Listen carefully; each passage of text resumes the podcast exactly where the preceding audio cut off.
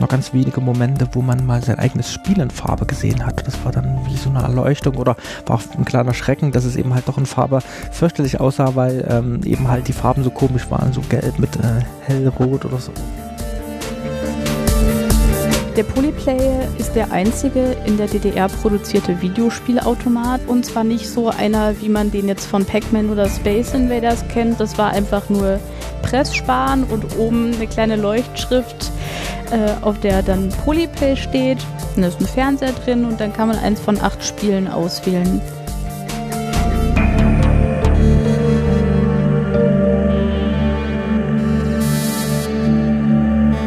Staatsbürgerkunde ein Podcast über das Leben in der DDR. Von Martin Fischer. Folge 84 Spaß am Gerät.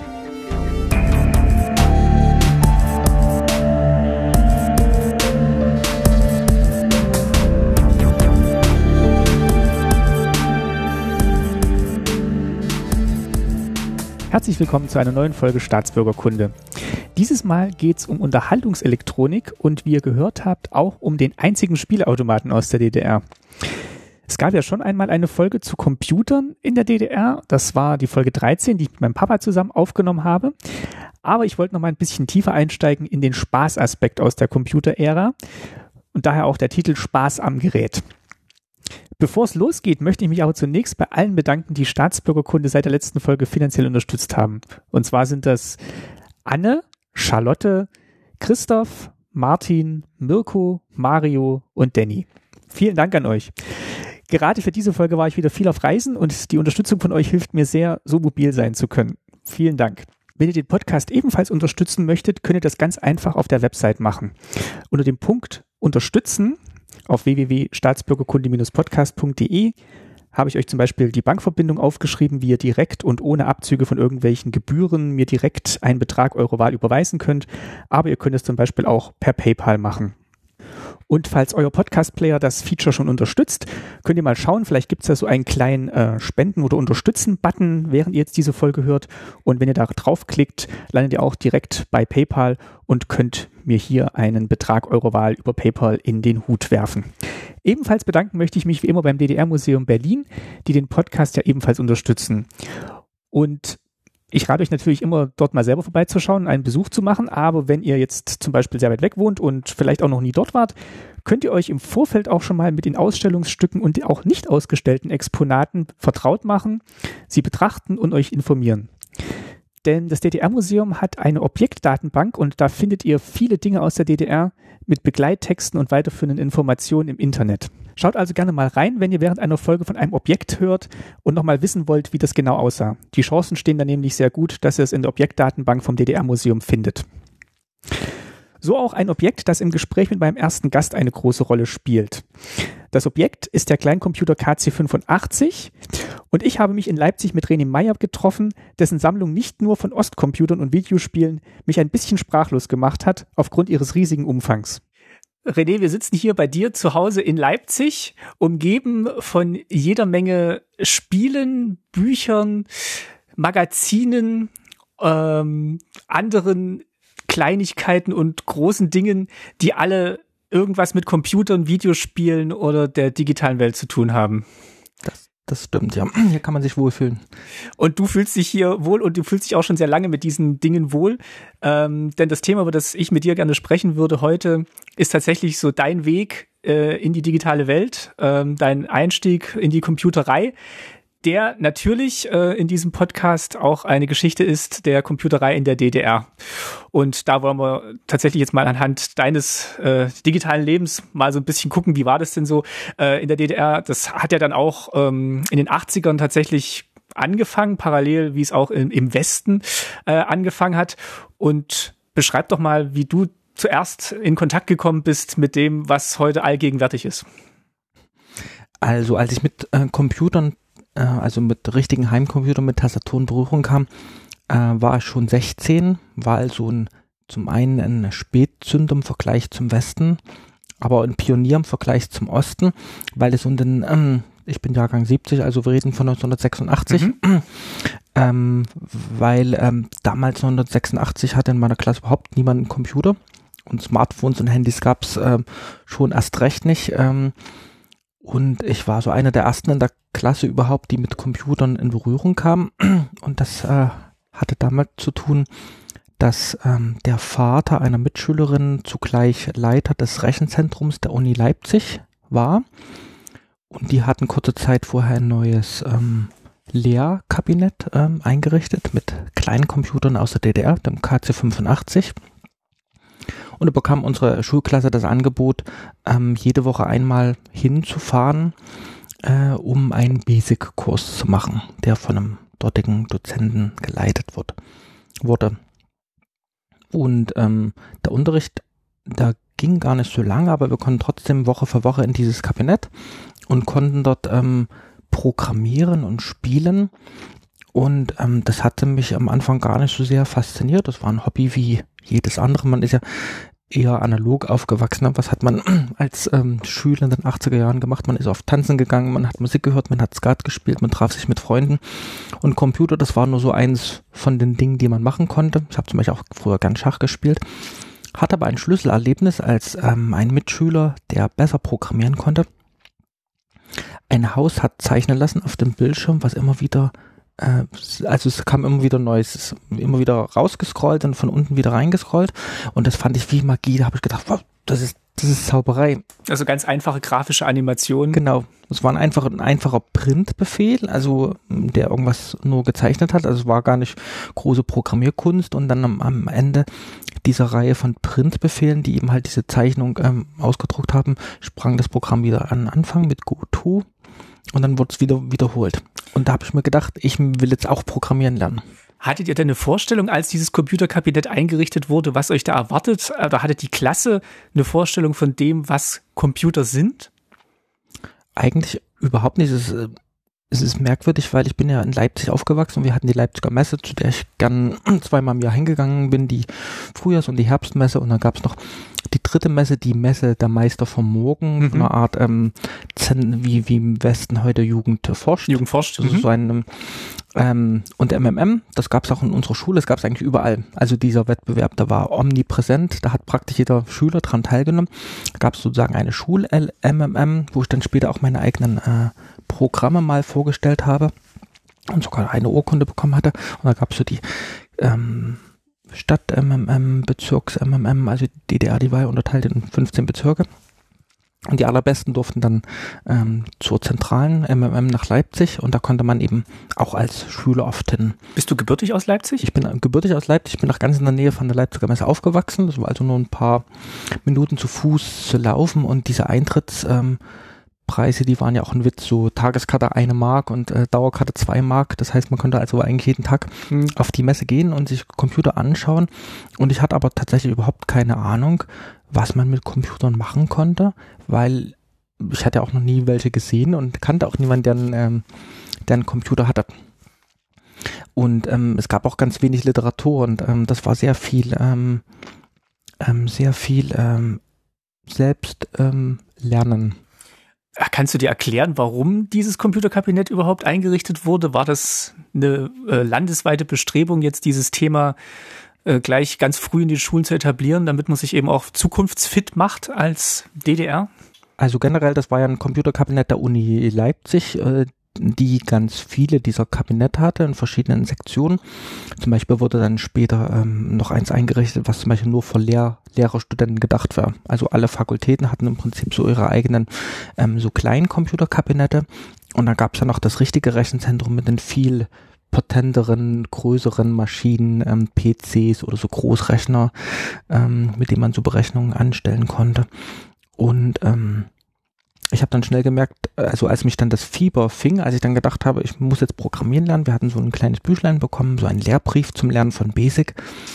Und danach habe ich mich informiert, wie man an weitere Literatur kommt, weil das so fast der einzige Weg war, so ein Wissen zu geraten. Es gab dann zwar später auch so Volkshochschulkurse, Basic, aber am besten hat man ähm, Basic und dann andere Sprachen zum einen durch Lernen, also durch Lesen von Büchern gelernt und ähm, eben vor allem durch Programmieren. Durch selber machen. Durch selber machen. Und das äh, tat ich dann ganz exzessiv, Bin also nach der Schule immer in die Uni gefahren, hab da bis Mitternacht oder so äh, programmiert. Und du konntest da einfach so an die Rechner ran? Bin dann noch ähm, ein, zwei Stunden oft noch tanzen gegangen und dann äh, nach Hause geradelt, habe paar Stunden geschlafen und dann war Schule. Und in der Schule habe ich die ausgedruckten Listings äh, noch bearbeitet. Ja, man konnte da äh, eigentlich nicht immer ran. Also dieses Kabinett, äh, das war nur einmal in der Woche geöffnet, aber ich habe dann schnell festgestellt, dass es in der Uni noch viel mehr Kabinette gibt, in die man als Schüler oder überhaupt einfach reingehen konnte. Ne? Also die Uni ist also sowieso offen und heute haben so Computerkabinette oft so Schlüsselkarten und äh, mhm. äh, die sind abgeschlossen. Und damals ist man einfach in diesen Raum reingegangen und hat sich in einen freien Platz gesetzt, ohne dass irgendjemand äh, gefragt hat, was, was hast du da zu suchen. Auch nicht, wenn ein 60-jähriger Schüler kommt und ja. äh, da einfach durchläuft.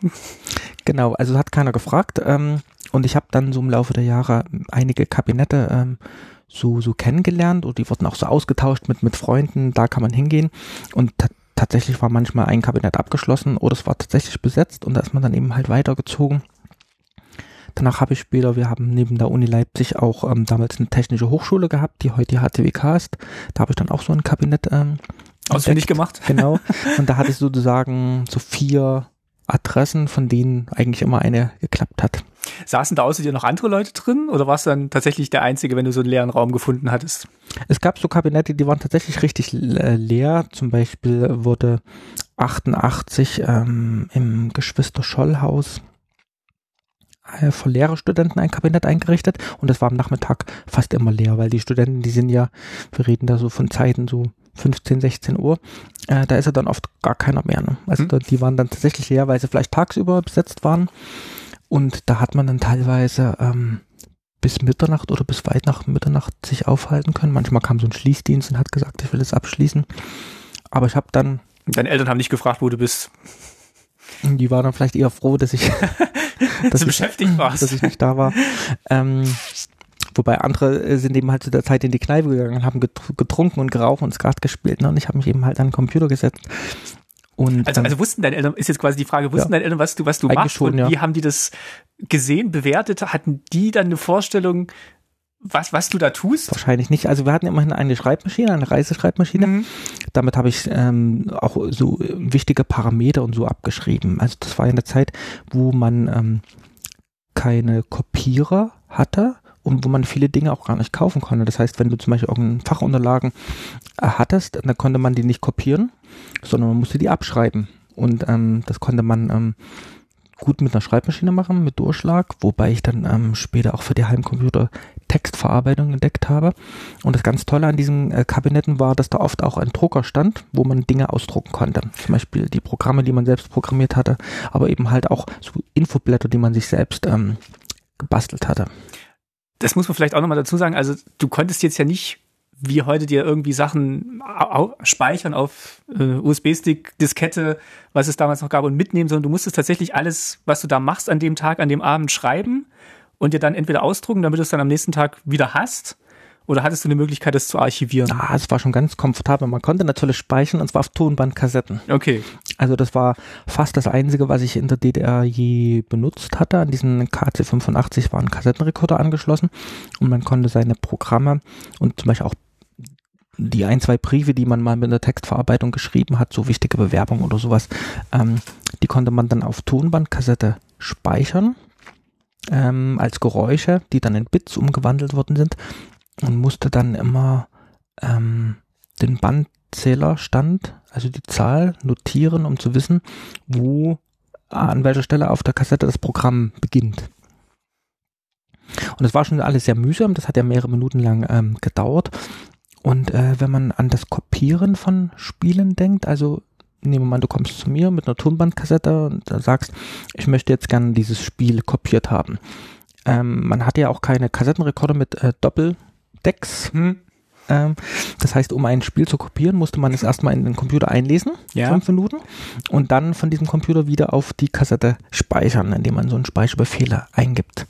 Was für Spiele hat man denn da kopieren können? Also selbst programmiert oder kursierten dann auch offizielle äh, Games äh, aus der DDR? Also, ich möchte meinen, dass 90, 95 Prozent aller Spiele waren entwickelt von ähm, Privatpersonen, die dann so privat ähm, verteilt worden sind. Ähm, wobei ähm, Mühlhausen, der VEB Mikroelektronik Wilhelm Pieck Mühlhausen, der die KC85-Reihe äh, gebaut hat, der war bestrebt, ähm, auch selbst ähm, Spiele zu entwickeln. Äh, die haben das zum Teil intern gehabt, die haben einen ziemlich guten, äh, fitten Programmierer äh, gehabt, ähm, von dessen Namen ich erst weit nach der Wende erfahren hatte. Es waren so, es gab so eine Reihe von besonders guten Spielen, die sahen immer so toll aus, dass ich gedacht habe, das könnten eigentlich gar keine Privatspiele sein und da stand immer so Bö, Bö Games und erst später ähm, so weit nach der Wende habe ich dann herausgefunden, dass das so ein äh, festangestellter Programmierer war bei Mühlhausen, der Spiele gemacht hat. Ein besonders gutes ähm, Spiel war auch ein Schachspiel. Also es gab so ein Schachspiel in der DDR. Das war dermaßen besser als alles andere, dass ich ähm, total verblüfft war. Und ich habe dann auch erst weit nach der Wende ähm, herausgefunden, dass das eigentlich die Software war für einen Schachcomputer. Also die DDR, die hatte auch Schachcomputer gebaut. Ähm, die dank des gleichen Prozessors leicht an den kleinen Computer angepasst worden ist. Also hat jemand nur so die gra grafische Oberfläche und Bedienung noch dazu gemacht. Äh, noch dazu gemacht. Und die konnte man ganz normal im Handel kaufen, die Spiele, oder also hätte man kaufen können, wenn man sie jetzt nicht auch getauscht und kopiert hätte. Also diese offiziellen Mühlhausen ähm, Spiele hätte man theoretisch kaufen können, äh, wobei generell diese Kleincomputer gar nicht äh, für den Vertrieb zu Hause gedacht äh, worden sind. Da gab es ja diese so, so hübsche Anekdote, dass diese Kleincomputer KC85 ähm, also steht tatsächlich auch für Kleincomputer, Kleincomputer das KC. Dass der ja, ja, gar nicht unter dem Namen KC ähm, entwickelt wurde, sondern als HC, als Heimcomputer. Ähm, und dann wurde dann von oben angeordnet, ähm, dass die KC zu heißen haben, Kleincomputer.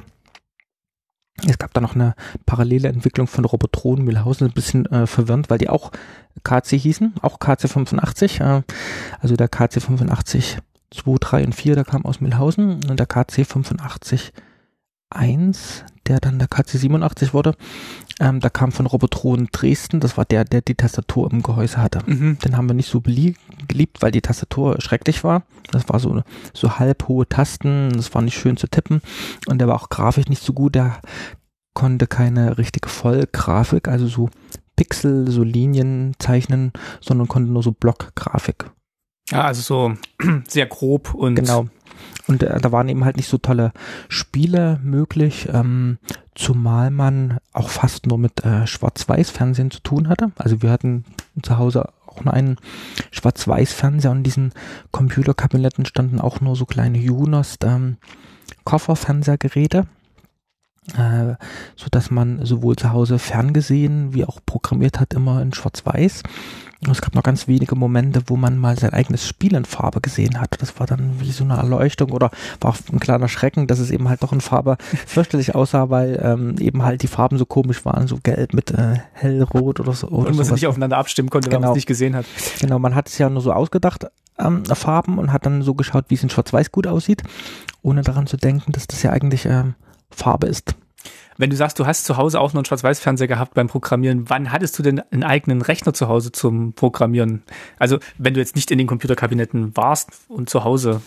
Also zu DDR-Zeiten fast gar nicht. Das lag ähm, zum einen eben an dem Preis. Das waren ja über 2000 ähm, Ostmark. Der KC854, der hat sogar über 4000 äh, gekostet. Ähm, und man hat ja so 1000 Mark verdient in, in der DDR im Monat. Also es war irrsinnig teuer, wie, wie jede Art von teurer Technik, wie Kassettenrekorder, die auch anderthalbtausend Ostmark gekostet haben oder Farbfernseher, die haben ja noch viel, viel mehr, sechs oder achttausend Mark gekostet und von Autos ganz zu schweigen.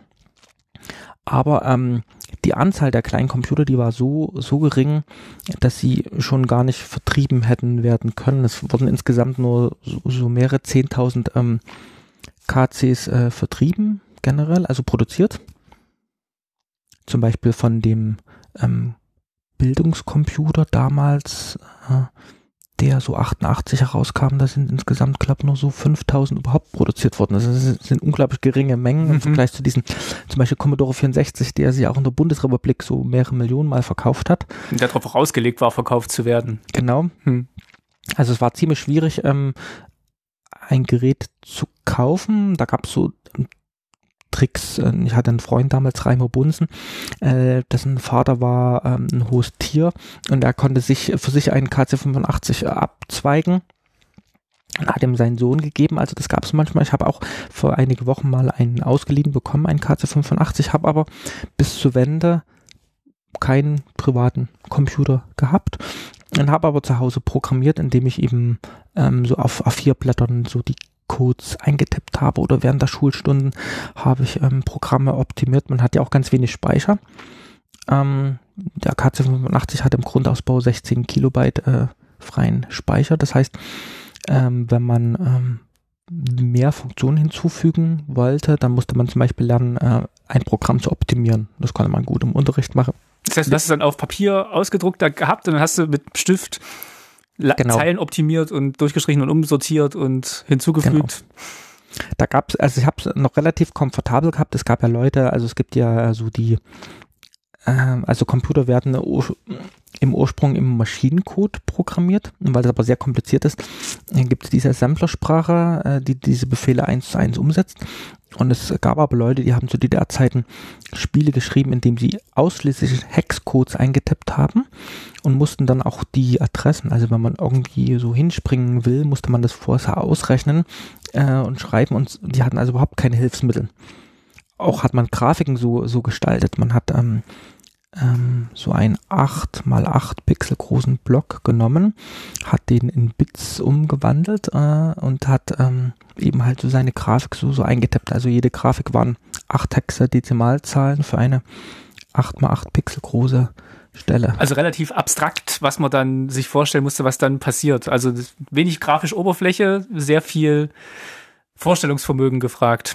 Genau, also ich habe tatsächlich im, im Unterricht dann auf geräten Papier immer acht mal acht große Kästchen. Das war immer so ein, ein Block.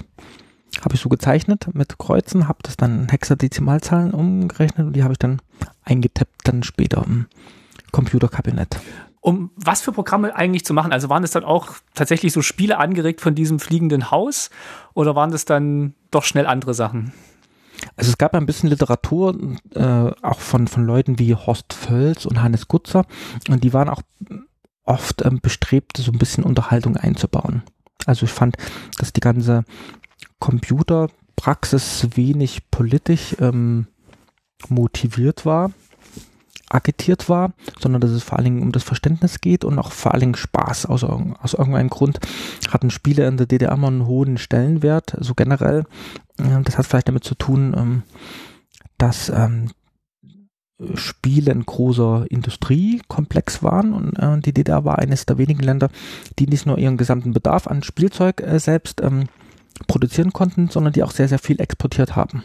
Also die DDR hat äh, eigenes Spielzeug in sehr großem Maß mehr produziert als zum Beispiel die Bundesrepublik und ähm, und ähm, man hat dann auch später erfahren, dass viele von den Dingen, die die DDR auch an Computertechnik, auch in Computerspielen äh, produziert hat, auch so ein bisschen für den Export vorgesehen waren, wie zum Beispiel dieser berühmte einzige Spielautomat der DDR, der Polyplay, ähm, also ein Münzspielautomat, der eben halt auch ähm, so entwickelt wurde, dass er mehrere Sprachen hat und dass man auch versucht hat, den auch ins westliche Ausland zu exportieren, genauso wie zum Beispiel die Schachcomputer, die die DDR gebaut hat oder die Taschenrechner. Das waren also alles Geräte, die die DDR für sich selbst produziert hat, aber wo eben halt auch sehr viel exportiert worden ist, auch so die, die Personalcomputer, die die ähm, in die Sowjetunion und so exportiert worden sind. Ähm, Nochmal zur Eingangsfrage, ähm, was für Spiele entwickelt worden sind. Also leider Gottes kannte man ja nicht viele Spiele, also die, die man äh, konnte, wie zum Beispiel Pac-Man, da gab es so den einen oder anderen Klon oder Boulder Dash, also man hat. Das war dann schon bekannt, dass es das Spiel Pac-Man gibt. Ich, mir war gar nicht so bewusst, ähm, ob ich das so kannte, aber ich kannte eben halt die DDR-Variante, so mhm. Hasenwolf und ein anderes. Ja, Nupagadi. Also ich hatte ja wirklich ähm, das Pech, dass ich ähm, in meiner ganzen DDR-Laufbahn so gut wie nie überhaupt einen äh, Westcomputer gesehen hatte. Ähm, das war ja auch nicht so üblich. Es gab also mehrere Szenen in der DDR. Ich war, gehörte zu denen, die mit DDR-Computern zu tun hatten. Dann gab es ja noch diese Bastelcomputer, die man tatsächlich kaufen konnte, wie Z1013, die so 700 Mark gekostet haben und wo man eine Leiterplatte bekommen hat. Ähm, und mit einer Folientastatur, ganz flach, mit einer ABC äh, ähm, Tasten und wo man sich dann ein Netzteil besorgen musste, was einfach war. Man musste die Tastatur anlöten und brauchte aber vor allen Dingen ein Gehäuse und eine Tastatur. Also es gab keine Tastaturen zu, zu kaufen, sondern man musste die sich selbst bauen. Achso, es gab nur die Tasten quasi diese Folientastatur. So, na, es gab diese Folientastatur, die wurde mitgeliefert, aber die war schrecklich zu bedienen. Zum einen, weil die ganz flach war und zum anderen, weil eben halt das A, B, C, D, E, F, G und die letzten drei so, Buchstaben, die waren noch auf der Zweitbelegung und die ganze Tastatur, die war so 10 Zentimeter nur so oh lang und so 5 Zentimeter hoch und es war fürchterlich. Und, ähm, also man wollte eine richtige Tastatur genau, haben. man wollte eine richtige Tastatur, die gab es aber nicht zu kaufen und man musste die sozusagen bauen. Da hat man oft diese Taste für Modelleisenbahn genommen, diese kleinen so Hebel hm. oder andere Bauteile. Das Gehäuse war dann ein bisschen einfach und wenn man heute so auf Treffen geht von ähm, gibt es ja noch so DDR-Computertreffen, da sieht man ganz viele ZIN-13, die alle völlig anders aussehen, weil eben halt jeder sich um seine Tastatur und seine, sein Gehäuse kümmern musste. Ist das so ein bisschen vergleichbar mit dem heute, was äh, so Raspberry Pi ist, dass man halt wirklich nur die Platine und die Rechenlogik so. kauft und sich dann drumrum alles dran bauen kann, was man möchte? So ähnlich. Es gab auch Leute, die hatten gar keine Tastatur oder nochmal ganz von vorn. Also was hat man zuerst programmiert? Also äh, diese Leute wie Horst Völz und Hannes Gutzer, die hatten äh, so Bücher geschrieben mit vielen auch ähm, so grafischen Spielereien. Und da kann man ja ziemlich leicht schnelle Erfolgserlebnisse ähm, erzielen. Das ist ja auch ganz wichtig, dass wenn man am Computer sitzt, dass dann irgendwann mal was passiert. Mhm. Also dass man nicht erst monatelang üben muss, bis man dann eine Zeile auf dem Bildschirm bekommt. Und man konnte mit relativ ein, zwei, drei Zeilen schöne Ergebnisse bekommen. Zum Beispiel ein Kreis zeichnen mit einem Befehl und äh, mit einer Vorschleife konnte man dann eben eine ganze Batterie von Kreisen, die sich dann vielleicht in ihrer Position und Größe verändern, dass man so ein wie eine Zuckertüte zeichnen kann mit, mhm. mit, und, und, dann konnte man auch mit mit Farben agieren und da habe ich so kleine Demos programmiert ähm, und so kleine Programme wie Zahlenrad, ne, äh, dass der Computer eine Zahl von 1 bis 100 sich ausdenkt und man muss die dann erraten und der Computer sagt dann kleiner oder größer. Oder ziemlich in vielen Büchern abgedruckt war auch dieses berühmte Mondlandungsspiel, wo man so einen mhm. Shuttle landen muss und wo man dann immer irgendwie den Schub und äh, die, Geschwindigkeit so. und sowas äh, eintippt. Das waren so kleine Spiele. Ja, ich hatte also nicht viele selbst viele Vorbilder. Es gab einige Spiele, die man sehen konnte auf den Jahrmärkten wir hatten zu DDR-Zeiten und haben immer noch etwas, das heißt äh, Kleinmesser, der Leipziger Kleinmesser, das ist ein großer Kirmes-Jahrmarkt. Und da gab es auch schon zu DDR-Zeiten so Münzautomaten wie Donkey Kong ähm, zu sehen. Ähm, die habe ich gesehen. Und es gab ja auch diese DDR-Spielkonsole, diese einzige Spielkonsole der DDR, das Bildschirmspiel 01 mit dem eingebauten Pong-Spiel, was ich bei meinen Nachbarn mal spielen konnte. Und aus dem Westen wurde mir so ein kleines LCD-Spiel mitgebracht. Also bisschen hatte man schon gekannt. Aber, und das ist jetzt die dritte Szene, das war überhaupt nicht zu vergleichen mit denen, die tatsächlich Westcomputer hatten. Das gab es ja auch, ähm, dass man sich ähm, zum Beispiel aus dem Westen, wir hatten leider keine Westverwandten, aber es gab ja viele, die hatten Verwandte aus dem Westen und die haben sich dann ein Commodore 64 mitbringen lassen. Oder die haben ähm, aus dem An- und Verkauf, also aus dem Second-Hand-Laden, einen Computer gekauft. Das war vor allem in Berlin recht verbreitet durch Westberlin. Also viele konnten von Westberlin dann einfach nach Ostberlin und haben einen C64 dort verkauft im An- und Verkauf für das Vielfache, sodass man zu Preisen von 2, 3, 4.000 Euro schon einen Heimcomputer, äh, Mark, Ostmark, Ostmark. Also ein Monatsgehalt, zwei, zwei ja. Monatsgehälter, sowas. Und da man eben halt auch nicht so viel ähm, kaufen konnte in der DDR, weil ja alles andere billig war, ne? Monatsmiete 50 Mark für die Wohnung und ähm, alles war ja sehr billig, mit Ausnahme von Technik, gab es halt Leute, die haben sich dann äh, für 10.000 Ostmark dann eine richtig tolle Anlage gekauft. Ähm, ein Commodore 64, vielleicht noch mit Farbmonitor und mit ähm, Diskettenlaufwerk oder haben sie ihm halt mitgebracht äh, bekommen von, von, von Westverwandten. Und da hatte man natürlich eine ganz andere äh, grafische Möglichkeit und eine ganz andere Vielfalt. Ähm, da hat man dann, konnte auch viel schneller kopieren dank Diskette. Und ähm, ich habe aber halt diese, diese äh, Westcomputer so gut wie nie gesehen. Und ähm, das heißt, das Höchste für dich war tatsächlich dieser äh, KC, den der Freund hatte über seinen Vater bekommen, was so an Heimcomputer im Eigenbesitz ging. Genau, also fast alle Leute, die ich, ähm, das waren sowieso nicht viele, aber praktisch alle Leute, die ich kannte, die hatten eben halt irgendwie so ein Kazi oder sind auch in diese Kabinette gegangen. Man hatte auch so seine Freunde mitgenommen. Ähm, aber ähm, das lag aber auch an den Szenen, die sich gebildet haben. Also es ist immer witzig, ähm, wenn man mit manchen Leuten redet. Ähm, da gibt es zum Beispiel Leute, die sagen, ja, es gab eigentlich nur Commodore 64 in der DDR, von diesen KCs, die habe ich nie gesehen, währenddessen ich wiederum nie einen, so gut wie nie einen C64 gesehen hatte oder einen Atari 800. Aber das lag offenbar an diesen Szenen, die sich gebildet hatten und die nicht viel gemeinsam miteinander hatten. Waren die in deiner Wahrnehmung auch örtlich äh, verteilt, die Szenen? Also, dass zum Beispiel C64 eher Berlin war, wo dann leichter auch rankommen war? Das kann ich mir gut vorstellen, dass man zum Beispiel so im, in einem thüringischen Dorf, ähm, das, das, tatsächlich nur so ein KC-Kabinett ähm, der einzige, die einzige Möglichkeit war. Äh, das, die DDR, die war ja auch sehr bestrebt, ähm, die Schulen und die Hochschulen mit ähm, Computern ähm, zu versorgen. Also ähm, Taschenrechner wurden in den 80er Jahren eingeführt und dann bekam so nahezu jedes Gymnasium hatte dann so in den späten 80er Jahren tatsächlich so ein KC-Kabinett. Es gab noch diese Lerncomputer, diese einfacheren. Ähm, und dann gab es ähm, so Arbeitsgemeinschaften und Computerclubs und ähm, diese ganzen Pionierhäuser, also diese Freizeiteinrichtungen, wo man ähm, an Computern arbeiten konnte. Also ich hatte eben halt das Privileg, dass ich praktisch immer jederzeit ähm, in, in diese Uni und Hochschulen gehen konnte.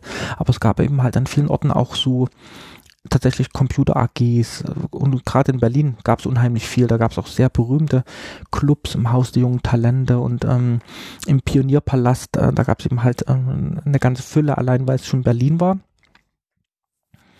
Der berühmte ähm, Computerclub im Haus der jungen Talente hatte sogar Westrechner von, von Ostgeld bezahlt. Ähm, ähm, und ähm, so wo, obwohl die DDR vieles aus dem Westen abgelehnt hat, also inhaltlich politisch, ähm, war sie doch interessiert, Westtechnik nach ähm, Hause, ähm, also in das Land hineinzubekommen. Ich habe nie von irgendwelchen Problemen gehört, dass mal hier jemand an der Grenze sein Computer weggenommen worden ist. Also offenbar hat die DDR das ähm, gut gefunden, dass man sich so mit Computertechnik auseinandersetzt. Das war auch ein großes Trendthema in den späten 80er Jahren. Chip, Chip, Hurra und CatCam und ähm, also überhaupt gab es so eine Computerwelle, die vielleicht ihren Höhepunkt so 87 herum ähm, erzielt hatte und da hat man so ein bisschen gemerkt, dass so viele interessiert waren, Computer zu fördern. Es gab äh, Fernsehsendungen, die Computerstunde ähm, mit so Themen wie Basic und ähm, Textverarbeitung, Tabellenkalkulation. Und es gab Radiosendungen mit, mit Kursen, wo auch Programme übertragen worden sind. Also diese Geräusche, mhm. die, die, wurden so übertragen, dass man die dann ähm, halt aufnehmen konnte im Kassettenrekorder. Ähm, und es gab dann so, so Westfilme, die einen geprägt hatten, wie Tron und Wargames, ähm, die so ein bisschen ja, eine Vision gaben und dann hat man auch später, als es dann farbiger und grafischer geworden, äh, geworden ist, auch eine bessere Vision. So die ersten Computer in den frühen, in den späten 70er Jahren, die man sich so kaufen konnte, die waren ja nicht so richtig grafisch und hatten nur einen kleinen schwarz-weißen Bildschirm, wie wenn man zum Beispiel ein Apple II hatte oder ein Pad es gab jetzt auch so, eine, so einen zweiteiligen Artikel in der Zeit von Dennis Giesler, der dann auch nochmal so drauf abgehoben hat, dass A, das Ganze gefördert wurde durch die, äh, ja, durch die Führung der DDR, um halt auch die Jugend gleich so ja, an das Thema ranzuführen und zu begeistern, weil man sich da schon irgendwie erhofft hat, so einen Vorsprung gegenüber dem Westen zu gewinnen, aber gleichzeitig auch so ein Gefühl gehabt hat, die haben es auch nicht so richtig verstanden, was jetzt so die Faszination für die Jugendlichen und Schüler dran, dran ausmacht. Und man hat es dann eher gewähren lassen. Ähm, weil man sich davon eben erhofft hat, dass, dass die dann die zukünftige digitale Elite vielleicht auch sind von der DDR. Also generell war das immer ambivalent. So, wenn man sich so die Geschichte der DDR anschaut, es gab so zwei große ähm, Äras. Ähm, zum einen die Ära Ulbricht, äh, so wie wir heute arbeiten, werden wir später leben. Ähm, und zunächst hat man die, diese westliche Computertechnik auch so ein bisschen abgelehnt, äh, äh, so als dekadent und ähm, also eine Initialzündung war zu ähm, der Start ähm, des ersten Sputniks und dann so später mhm. die Mondlandung, wo man gemerkt hat, dass man auch Computer braucht, um technische Errungenschaften zu bekommen. Ähm, Und ähm, da gab es so, so, eine, so eine Art Sinneswandel, wo, wo dann auch der das Kombinat Robotron entstanden ist und die ersten großen Rechenanlagen so in den 60er Jahren gebaut worden sind. Und ähm, dann kam die Ära Honecker ähm, ab 71, glaube ich, ähm, die die Politik äh, so ein bisschen geändert hat, weniger an Spitzentechnologie, sondern mehr für das, für das Volk, was einerseits gut war, weil wir eben halt äh, in diesem Rahmen dann so Dinge bekamen wie den Pol, ähm, den, den Polyplay, Münzautomaten und Schachcomputer und so Taschenrechner, das waren so, so ähm, das eben halt mehr für die Konsum. Man kann sagen, so ein bisschen Konsum hat ja Genau. Honecker dann versucht zu machen, um's, Genau. um die Bevölkerung so ein bisschen ruhig zu stellen, weil es dann schon merklich wurde, dass es halt in anderen Bereichen wie Wohnungen und Genau. äh, nicht so nicht so voranging. Das hatte auch mit dem Fernseher zu tun. Man hatte fast alle Haushalte hatten ja dann in den 70er Jahren Fernseher und konnten auch Westfernsehen empfangen. Das wurde ja so absichtlich in die DDR reingestrahlt, die Sender AD und CDF. Da konnte man eben halt ähm, als DDR-Bürger sehen, wie die im Westen gelebt haben. Und es hat natürlich auch ähm, dann so Sehnsüchte entwickelt, nach, auch nach Mode und nach Musik Hm. und eben halt nach Kassettenrekordern und anderen Dingen. Ähm, und es gab ja dann auch diese, diese Anordnung, dass jeder Betrieb 5% äh, seiner Waren als Konsumgüter herzustellen hatte. Und da sind dann eben halt so Dinge entstanden, wie so Schach Schachcomputer und andere Computertechnik. Ähm, und in den späten 80er äh, ähm, Jahren hat man dann so ein bisschen gemerkt, dass es ein Fehler war, die Spitzencomputerforschung aufzugeben, ähm, weil ähm, die Maschinen, die DDR exportierte, und sie war sehr abhängig von diesen Exporten, ähm, die hatten eben halt keine Mikrochips und ähm, die waren nicht mehr so richtig konkurrenzfähig. Und da hat man gemerkt, ähm, dass man eigentlich eine Computerindustrie braucht, ähm, um konkurrenzfähig zu bleiben. Und hat aber das doppelte Problem, dass ähm, im ganzen Ostblock, dass es da keine fortschrittliche Computertechnik gab. Und ähm, auf der anderen Seite gab es ja dieses Embargo, dass eben halt ähm, Computer nicht importiert werden dürften, leistungsfähige. Und ähm, die hätten dann andererseits auch Westgeld gekostet, also Devisen, Valuta, die die die auch nicht hatte. Und da gab es eben halt zu diesem schicksalsträchtigen, umstrittenen Entschluss, eben halt alles selbst zu entwickeln von Grund auf, eigene Mikroprozessoren zu entwickeln, eigene Computer zu entwickeln, eigene Tastaturen. Also die DDR, die hat alles ähm, selbst entwickelt, ähm, eigentlich als eines der wenigen Ländern weltweit. Ähm, zum Beispiel in der Bundesrepublik Commodore 64, ne? das war ein Mhm. amerikanisches Produkt. Äh, was gab es da groß außer Siemens? Ähm, ähm, und es war einerseits so, so kühn und andererseits war es auch äh, wirtschaftlich sehr riskant, äh, weil die DDR viel zu klein war für so eine Entwicklung. Man hat das auch an den Mengen gesehen, äh, die diese Chips programmier äh, produziert worden sind, wie dieser berühmte 1 Megabit Chip. Also da wurden ja so nur einige 10.000 insgesamt produziert und man hätte eigentlich Millionen äh, bauen müssen. Aber auf der anderen Seite gab es eben halt keine Alternative. Und in dieser Zeit fand ich eben halt vieles spannend und habe viele Bücher äh, darüber gelesen. Und da gab es dann auch ähm, so andere Computerfilme wie FX Tödliche Tricks Hm. Teil 2, wo auch so ein Heimcomputer vorkommt. Oder gab es so einen heute vergessenen Dreiteiler, das war glaube Anfang 89, Bastard hieß der, so ein Hacker, Hacker-Dreiteiler und noch so andere Filme. Gab es so einen, auch einen Film namens äh, Zoning mit der Musik von Tangerine Dream, der auch im DDR-Kino lief. Ne, und auch so Literatur wie das todsichere Ding von, von Prokop, wo es auch um Computer-Hacks ging. Also das war eben halt so richtig spannend und obwohl man noch gar keine Vernetzung kannte, ähm, war eben halt das so aufregend, was man mit Computern machen konnte. Und ich fand es immer toll. Ich bin ja dann später Journalist geworden, weil ich gern schreibe. Aber Programmieren ist noch etwas spannender, weil man, ähm, da schreibt man auch einen Text und drückt man aber auf eine Taste und dann wird dieser Text lebendig. Also ne, m- passiert dann irgendeine animierte Grafik und besonders toll ist es, wenn man etwas programmiert, wo man zum Beispiel eine Figur zu sehen ist, wo man dann links und rechts äh, drücken kann und die Figur bewegt sich. Und das finde ich immer noch magisch, ne? dass man sozusagen der Herr über die Maschine ist. Und weil man es vor allem, weil man es vor allem selber geschaffen hat und selber da rein programmiert hat. Hattest du dann mit 16, 17 angesteckt jetzt durch Film, Bücher, das eigene Programmieren auch den Wunsch in diese Richtung weiterzumachen? Also ich ähm, fand Spiele immer faszinierend und ich habe aber nicht verstanden, dass es ein Beruf ist. Also es gab ja diesen, diesen, ähm, ja, diesen Job. Es gab ja keine Programmierfirmen, die Spiele gebaut haben. Wobei, ähm, äh, das hatte ich vorhin vergessen zu erwähnen, äh, wie die offiziellen Spiele entstanden ähm, sind. Also Mühlhausen hat selbst Spiele entwickelt, aber es waren viel zu wenige. Durch den einen Programmierer, der dann. Genau. Und da haben sie sich auf dem Markt umgeschaut, haben, sind auf besonders gute Spiele gestoßen und sind auf die Autoren hingegangen und haben gesagt, hallo, wir würden gerne dein Spiel offiziell veröffentlichen und da haben diese Autoren so teilweise mehrere tausend Ostmark bekommen für eine kleine Anpassung. Also Autoren aus der DDR, also ja. Hobbyprogrammierer wie... Genau. Gibt es einen berühmten Fall, André Weißflug, der ja. heute immer noch ähm, in der Computerszene ist. Das war so einer von den wenigen, die eben halt von Mühlhausen angefragt äh, worden sind, ob sie nicht ähm, ähm, das entwickeln können. Ähm, der Steffen Paubel vom Computer Club im Haus der jungen Talente. Der wurde auch mehrfach angefragt. Der hat eben halt viel mit Westcomputern zu tun, mit Commodore 64 und Amiga. Angefragt vom Militär, also von der National Volksarmee, ähm, ob er nicht mal diese Computertechnik vorführen könnte, den, den hohen NVA-Tieren, damit sie mal so einen Einblick bekommen, was ähm, halt möglich war.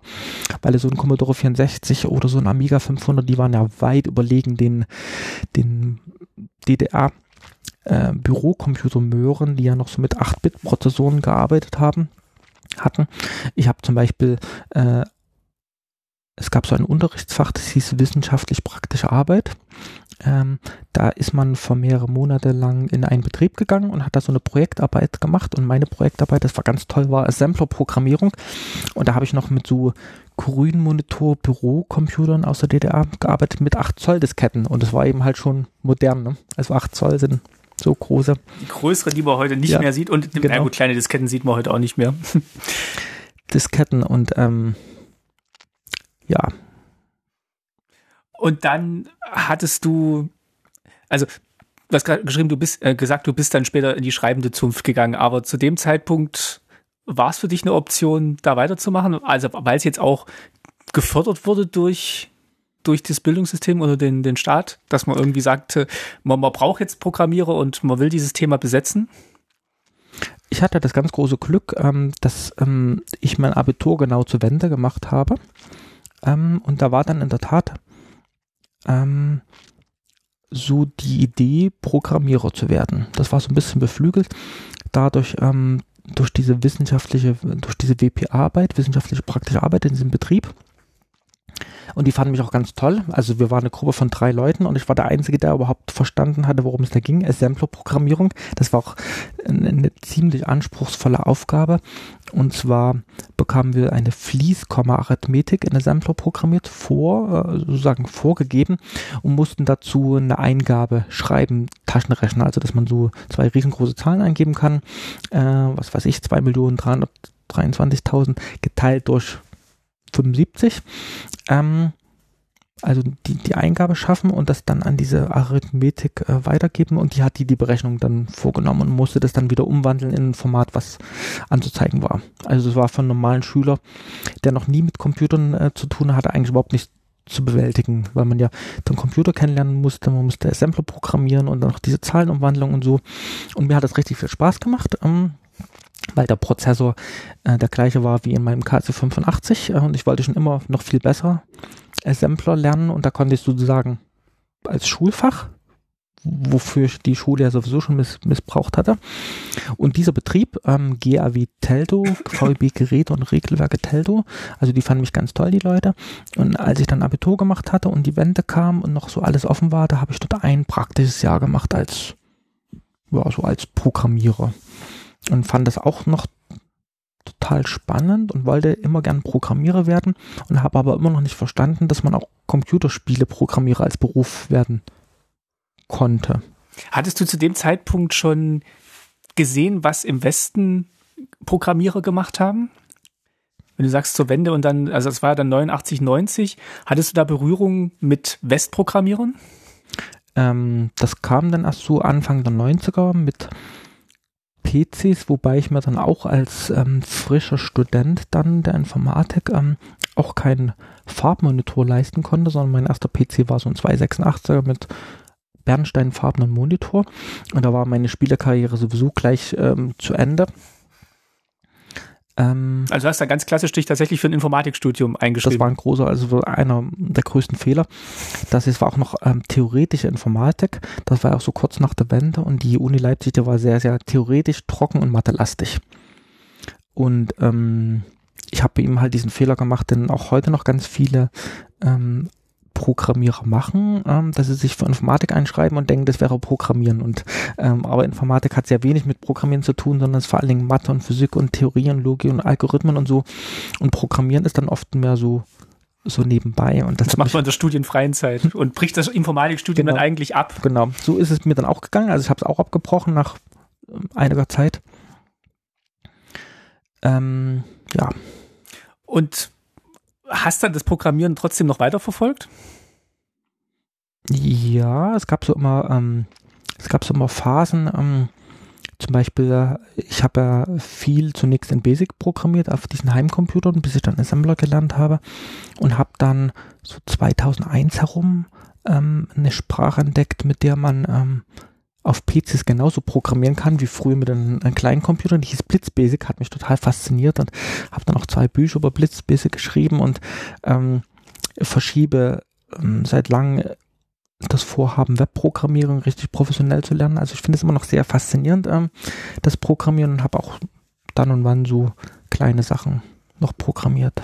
Ich finde es halt faszinierend, dass du halt tatsächlich in dieser Avantgarde mit dabei warst in der DDR und eigentlich zur Wendezeit so, so, so einen Wissensvorsprung hattest gegenüber, also 99 Prozent der anderen DDR-Bürger und eigentlich so eine, so eine ganz tolle Expertise hattest. Und nichts draus gemacht habe. Äh, das würde ich jetzt nicht sagen, aber es ist halt, also zu dem Zeitpunkt war es ja wirklich so was ganz Neues, weil du gesagt hast, es gab ja weder Bücher, noch gab es irgendwie Lehrstühle dafür, noch hatten wir irgendwie eine Vorstellung gehabt, was man programmieren konnte. Und vielleicht lag es ja tatsächlich auch daran, dass das ein Beruf sein kann. Ist jetzt gerade meine Frage. Ja, also zum einen ist in der Tat, ähm, dass ich spiele, obwohl sie mir so viel Spaß gemacht haben, dass ich das nicht so als ernsthaften Beruf ähm, angesehen hatte. Also dass man das tatsächlich machen könnte und das ist was bringt, wovon man leben kann. Und ich war, klappt sehr selten so ein Visionär. Klar hätte man vielleicht ähm, nach der Wende eine Firma gründen können. Es gab den einen oder anderen, die sind in der Wendezeit richtig aufgeblüht. Ähm, gab zum Beispiel ein, äh, die Firma, die gibt's heute immer noch, Magnusoft, Mike Heinzig, ähm, der hat auch schon zu DDR-Zeiten Spiele programmiert, hat dann aber in der Wendezeit eine Firma ähm, gegründet und hat sich an ganz vielen Dingen ausprobiert, hat eine Zeitschrift rausgegeben, ist Publisher geworden, ähm, hat jetzt eine Firma Magnusoft, die es heute immer noch gibt. Ähm, und ich war aber, vielleicht war ich da auch noch zu jung, ne? als die Wende kam, bin ich gerade ähm, 19 geworden hatte so keine Eltern, die mich so ein bisschen inspiriert äh, hatten. Also meine Eltern sind geschieden. Ich bin nur mit meiner Mutter aufgewachsen, die überhaupt nichts mit Computern ähm, zu tun hat. Und ganz vieles von dem, was ich gemacht habe, war Autodidakt. Ich bin also selbst in die deutsche Bücherei gegangen, weil es dort Westbücher gab, die man lesen konnte, hat selbst Kontakte geknüpft und es war alles sehr, sehr viel, viel mühsamer. Man hatte kein Telefon, hm. man hat sich also Postkarten geschrieben, ähm, wenn man sich verabreden wollte oder ist, ein, wenn der andere ein Telefon hatte, musste man in eine Telefonzelle gehen. Ähm, früher hat man sich einfach so besucht, was man heute offenbar nicht mehr macht. Also man ist einfach zu Freunden hingefahren, ohne sich vorher zu verabreden. Verrückt. Oder, oder mit, mit Smartphone abzusagen. Oder wenn man so Programme tauschen wollte, da ist man dann durchaus mal in eine andere Stadt gefahren, nach Jena oder so, ähm, mit dem Zug, hat dort ähm, die ganze Nacht ähm, Kassetten kopiert, äh, hat dort übernachtet und ist wieder zurückgefahren. Es gab auch so Treffen auch ähm, der Nähe von Leipzig gab zu der Zeit ein riesiges ähm, DDR-Computertreffen, auch mit Westcomputern, wo sich die Leute getroffen haben.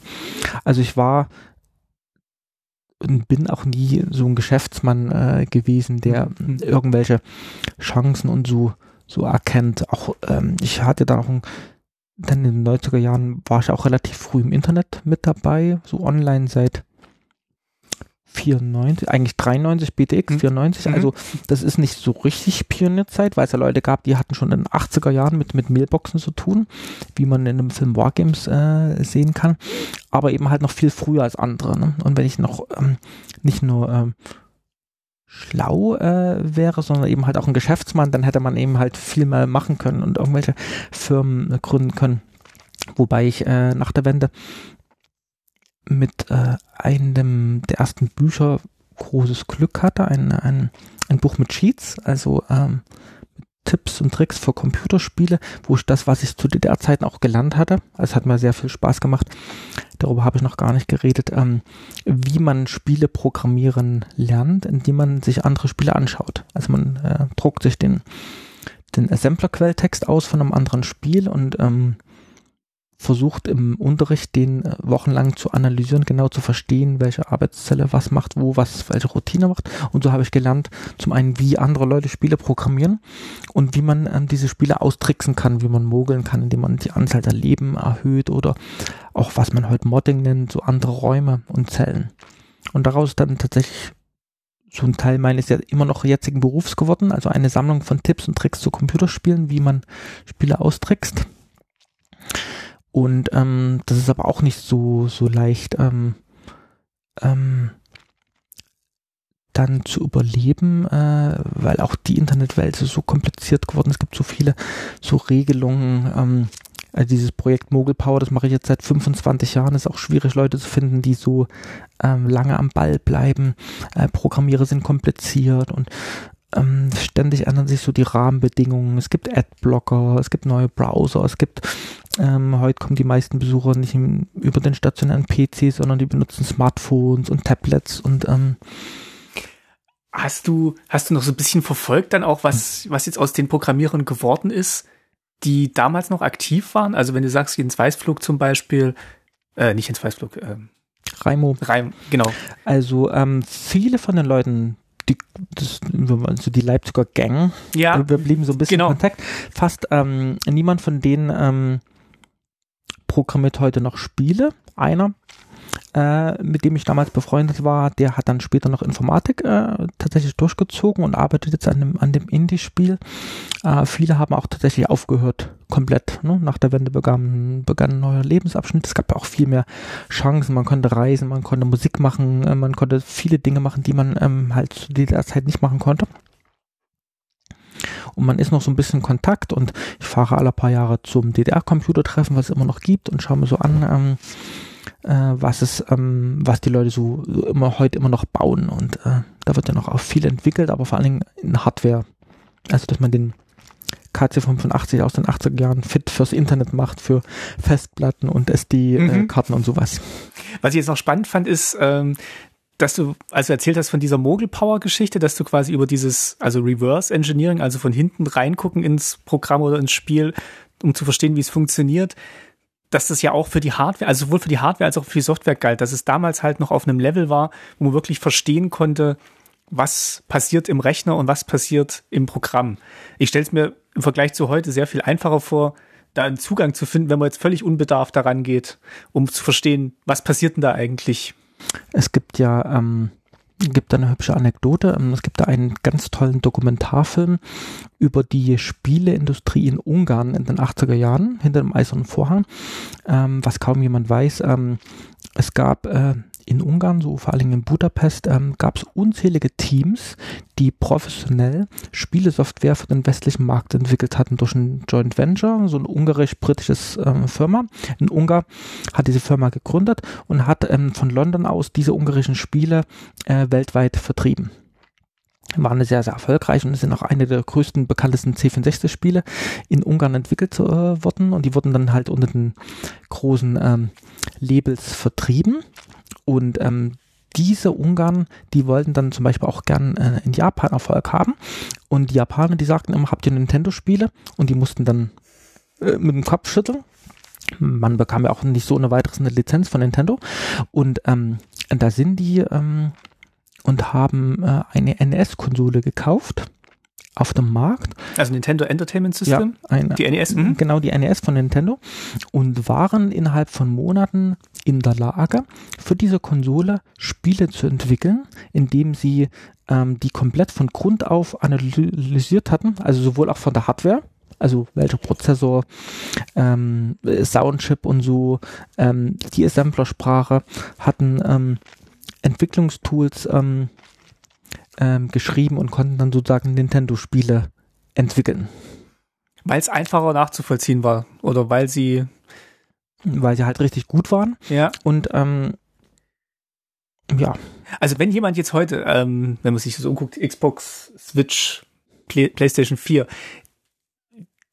die, also die, die Möglichkeit, da reinzugucken, in diesen Programmcode, den zu verstehen und zu verändern, ist wahrscheinlich für jemanden, der jetzt da nicht in einem mehrköpfigen Team jahrelang in diesem Spiel gearbeitet hat, kleiner gleich null, würde ich jetzt vermuten. Die Spiele, die sind heute auch wesentlich größer. Also wir reden ja. von ähm, Spielen damals, die waren vielleicht so vier Kilobyte groß. Ne?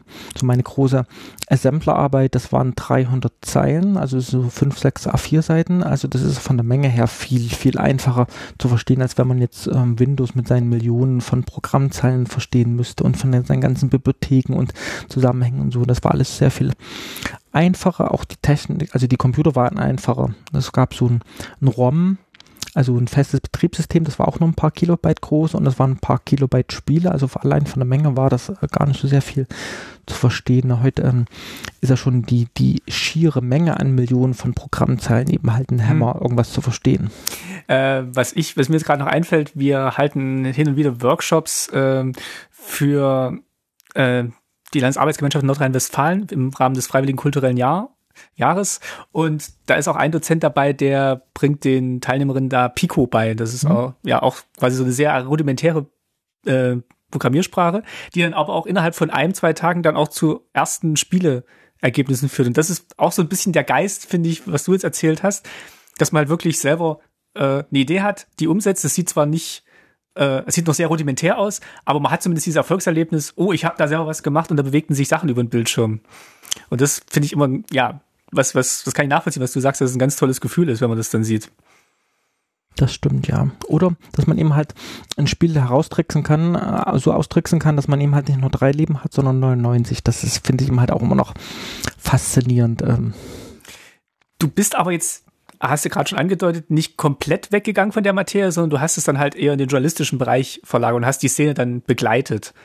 Das ist irgendwie so passiert. Also ich habe Informatik ähm, versucht zu studieren und bin gleichzeitig Journalist geworden und hatte dann die Idee eines Buches mit Tipps und Tricks zu Computerspielen, was ein Bestseller wurde, woraus eine ganze Serie entstanden ist. 30 Bücher, 5 CD-ROMs und dann die Website, die es auch schon seit 20 Jahren gibt. Und das führte so ein bisschen dazu, dass man gar nicht mehr programmiert hat, weil man eben halt schreiben musste und diese Tipps und Tricks herausgefunden hatte. Ne? Und ich hatte, äh, Mogelpower wurde von einem begnadeten äh, Programmierer ähm, entwickelt. Wir waren zu zweit ein ganz tolles Team.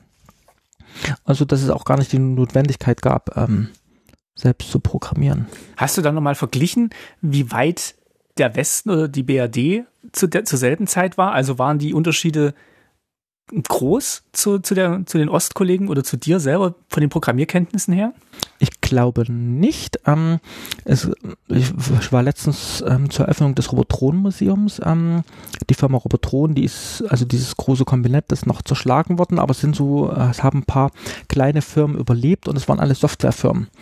Und ähm, die Leute, die Robotron ähm, als Robotron GmbH nach der Wende neu programmiert haben, als ich glaube eine Datenbankfirma, die haben gesagt, ähm, nach der Wende konnte man mit der DDR-Computertechnik, also mit der Hardware, die war nicht konkurrenzfähig, die hing so fünf Jahre oder so hinterher, aber ähm, an der Software, also die Software, die hat funktioniert. Also die Software, die war westlich konkurrenzfähig, also diese Datenbanksoftware. Und ähm, damit konnten sie dann eben halt einsteigen und äh, in der Tat kann sich auch ein begnadeter Programmierer ähm, schnell neue Systeme einarbeiten, das ist überhaupt kein Problem. Ähm, und aus diesem Dokumentarfilm, von dem ich eben erzählt habe, gibt es auch ein ganz tolles ähm, Zitat und zwar, wieso eben halt diese Spieleprogrammierer aus Ungarn so begnadet waren, so tolle Spiele gemacht haben, äh, wurde so zitiert, wir hatten ja sonst nichts. Ist auch äh, in Anlehnung, warum es so viele gute Schach, äh, Schachspieler gibt in der Sowjetunion, also damals gab, ne? Warum waren die eben halt so gut? Weil es eben halt sonst nichts gab, außer Schach zu spielen. Und ich bin so ein bisschen Verfechter der Theorie, dass es kein Talent gibt, sondern alles eine Frage der Übung ist. Und wenn man mhm. eben halt, ähm, warum sind zum Beispiel die Beatles so gut geworden? Weil sie jeden Tag acht Stunden lang in einem Club aufgetreten sind über Jahre. Ne? Also äh, wenn man eben halt etwas ähm, jeden Tag viele Stunden macht, dann wird man eben halt automatisch richtig gut. Und wenn man eben halt nur programmiert den ganzen Tag, ich war auch dann ein guter Programmierer, also richtig guter Programmierer, aber ich hatte eben halt nicht die Ideen, ähm, ordentliche Spiele äh, zu schreiben, weil ich zu wenig Westspiele kannte und vielleicht auch kein guter Spieleprogrammierer, also Spieledesigner bin. Aber das lässt sich trotzdem übertragen auf viele Aspekte wahrscheinlich des DDR-Lebens, dass halt so dieser A, der Mangel und dann wirklich so auch so das auf sich gestellt sein und das Ausprobieren dann oft zu ganz kreativen Lösungen geführt hat. Also sei es jetzt beim Basteln an, äh, an eigenen Autos oder der Technik, als jetzt auch im Softwarebereich. Immer, also man sieht da so viele tolle Bastellösungen schon zu DDR-Zeiten. Also man hat ja, äh, man hat ja nichts und die Leute, die haben sich dann ganz findige Dinge ähm, äh, gebaut. Die hatten zum Beispiel einen Computer und hatten aber keinen Drucker, aber sie hatten eine elektrische Schreibmaschine und haben dann so Interfaces gebaut, ähm, ähm, um eben halt das anzusteuern. Und die DDR, die hatte so ein bisschen geflügelt, also diese Do-it-yourself-Bewegung, die war in der DDR ganz, ähm, ganz groß. Also, dass man eben halt Dinge sich nicht kaufen konnte, ob das nun ein Garderobenständer ist oder mhm. irgendwas, mhm. sondern dass man die eben halt selbst gebaut hat. Ähm, ähm, und das, ja, das führt eben halt zu pfiffischen Ideen, die eben halt ähm, dem Mangel geschuldet waren. Waren das auch Themen in diesen Fernsehsendungen, die du erwähnt hast? Also wo dann, ähm, wo dann die Leute adressiert wurden, die tatsächlich so erste Einstiege in die Computerwelt machen wollten? Das war eher so Ratgeber für Leute. Eigentlich war das äh, für Werktätige gedacht, die jetzt mit Computern arbeiten mhm. müssen, aber nicht wissen, was damit äh, zu tun ist. Also Einführung in Textverarbeitung, Basic-Kurs und sowas. Eigentlich war das für mich viel zu, zu lasch. Ähm, es gab ganz wenig professionelle Programmierliteratur, eigentlich so gut wie nix. Gab es nur so Einführungsbücher in Basic. Ähm, richtig ähm, geholfen hatte mir die Deutsche Bücherei ähm, in Leipzig, wo man schon zu DDR-Zeiten auf Westbücher zugreifen konnte. Auch in manchen Betriebsbibliotheken gab es so etwas anspruchsvollere Assembler, ähm, Bücher, wo man eben halt so ein bisschen mehr Tipps und Tricks herauslesen konnte. Äh, ich würde jetzt äh, tatsächlich nochmal zu gegen Ende nochmal fragen. Du bist jetzt ja nach wie vor in der Szene unterwegs. Du hast selber angefangen zu sammeln, alte Technik, sowohl ähm, DDR-Technik als auch andere Computer-Videospiele-Technik. Wenn du damit jetzt unterwegs bist auf Messen und Ausstellungen, wo du bei vielen im Jahr, wenn ich das jetzt richtig verfolgt habe, unterwegs bist und deine, deine Schätze zeigst, wie ist da das Interesse an der DDR-Technik und äh, ist das was ganz Neues, was die Menschen da sehen oder kommen viele extra dahin, um es zu sehen? Also ähm, so ein Commodore 64 oder so ein Super Nintendo ist natürlich viel cooler, aber ähm, die Wessis, die finden das auch interessant, mal so einen DDR-Computer in Aktion zu sehen. Zum Beispiel baue ich ganz gern so einen KC85 auf mit einem Basic-Übungsblatt auf A4, wo ich so kleine Programme, kleine Befehle eintippe, dass die Leute sich mal hinsetzen können und tatsächlich was ausprobieren können. Also das finden die interessant. Ähm, es gibt auch so, so Schüler, die sitzen da teilweise mehrere Stunden dran äh, und äh, schreiben so kleine Programme, so kleine Demos mit, mit Kreisen, Zeichnen und, und Linien, bunte, bunte Spielereien. Und es gibt aber auch ähm, so viele so Osterwachsene, die in den 80er Jahren mit diesen Geräten tatsächlich in Berührung gekommen sind, in der Schule oder im Studium und die dann zum ersten Mal seit 20, 30 Jahren wieder so ein KC85 in Aktion sehen, wie Tränen in den Augen. Da hatte ich vor ein paar Jahren ähm, ein Erlebnis, da hatte ich in einem Museum in Dresden so ein KC85 aufgebaut aufgebaut und da kam ein Museumsmitarbeiter mit einer Tonbandkassette mit seiner Studienarbeit vor 30 Jahren, hat gesagt, hier, das könnte man doch mal einlesen und ähm, da hat er zum ersten Mal seit 30 Jahren wieder auch so eine seine grafische Arbeit äh, gesehen, wo sich so minutenlang ein Schiff gezeichnet wurde mit mit so Linien, so ganz aufwendig und er stand dann so ganz gerührt, fast mit Tränen in den Augen. Aber so ein Erlebnis hatte ich auch und zwar hat mir, es gibt in, in Halle so ein Computermuseum Rechenwerk und den habe ich mal meine ganzen Tonbandkassetten überlassen und die haben die mir alle digitalisiert. Nach mehreren Jahren Wartezeit bekam ich dann eine CD-ROM mit ähm, den ganzen Daten als Geräusch, aber auch gleich digitalisiert als Quelltext. Und ich konnte damit mit einem Emulator am PC auch zum ersten Mal seit ganz vielen Jahren äh, meine eigenen Spiele wiedersehen. Klar, ich hätte mir selbst einen KC85 aufbauen können mit Kassettenrekorder und so und das ist auch alles ein bisschen aufwendig und am PC mit Emulator ist es dann doch ähm, so ein bisschen komfortabler und ähm, das ist tatsächlich noch ein guter Punkt. Äh, kann man den K C heute noch sich simulieren oder emulieren am, am Rechner? Ja, es gibt sogar mehrere und auch sehr, sehr gute Emulatoren. Und es gibt sehr gute Webseiten zu DDR-Computern. Es gibt auch eine Website, wo man DDR-Computer direkt im Browser spielen kann. Also, dass man einfach ähm, das so aufruft und oder irgendwas installieren, konfigurieren, laden und so zu müssen. Die Arbeit mit dem Emulator ist ja immer so ein bisschen knifflig. Man muss den Emulator starten, bestimmte Einstellungen machen. Man braucht das ROM, also sozusagen das Spiel an sich und das muss man dann laden und dann starten und braucht so ein bisschen Bedienkenntnisse vom Computer. Und diese Website, mir ist jetzt gerade der Name, ich glaube KC85 emu.de oder so ähnlich. Gucken wir mal nach. Kann man finden kann man finden, zumindest kann man da eben halt ganz viele Spiele direkt im Browser spielen, einfach aufrufen aus einer Liste und dann wird das Spiel im Browser gestartet und dann kann man sozusagen mal Einblicke bekommen, was es so gab. Kriegt man die heute noch in echt?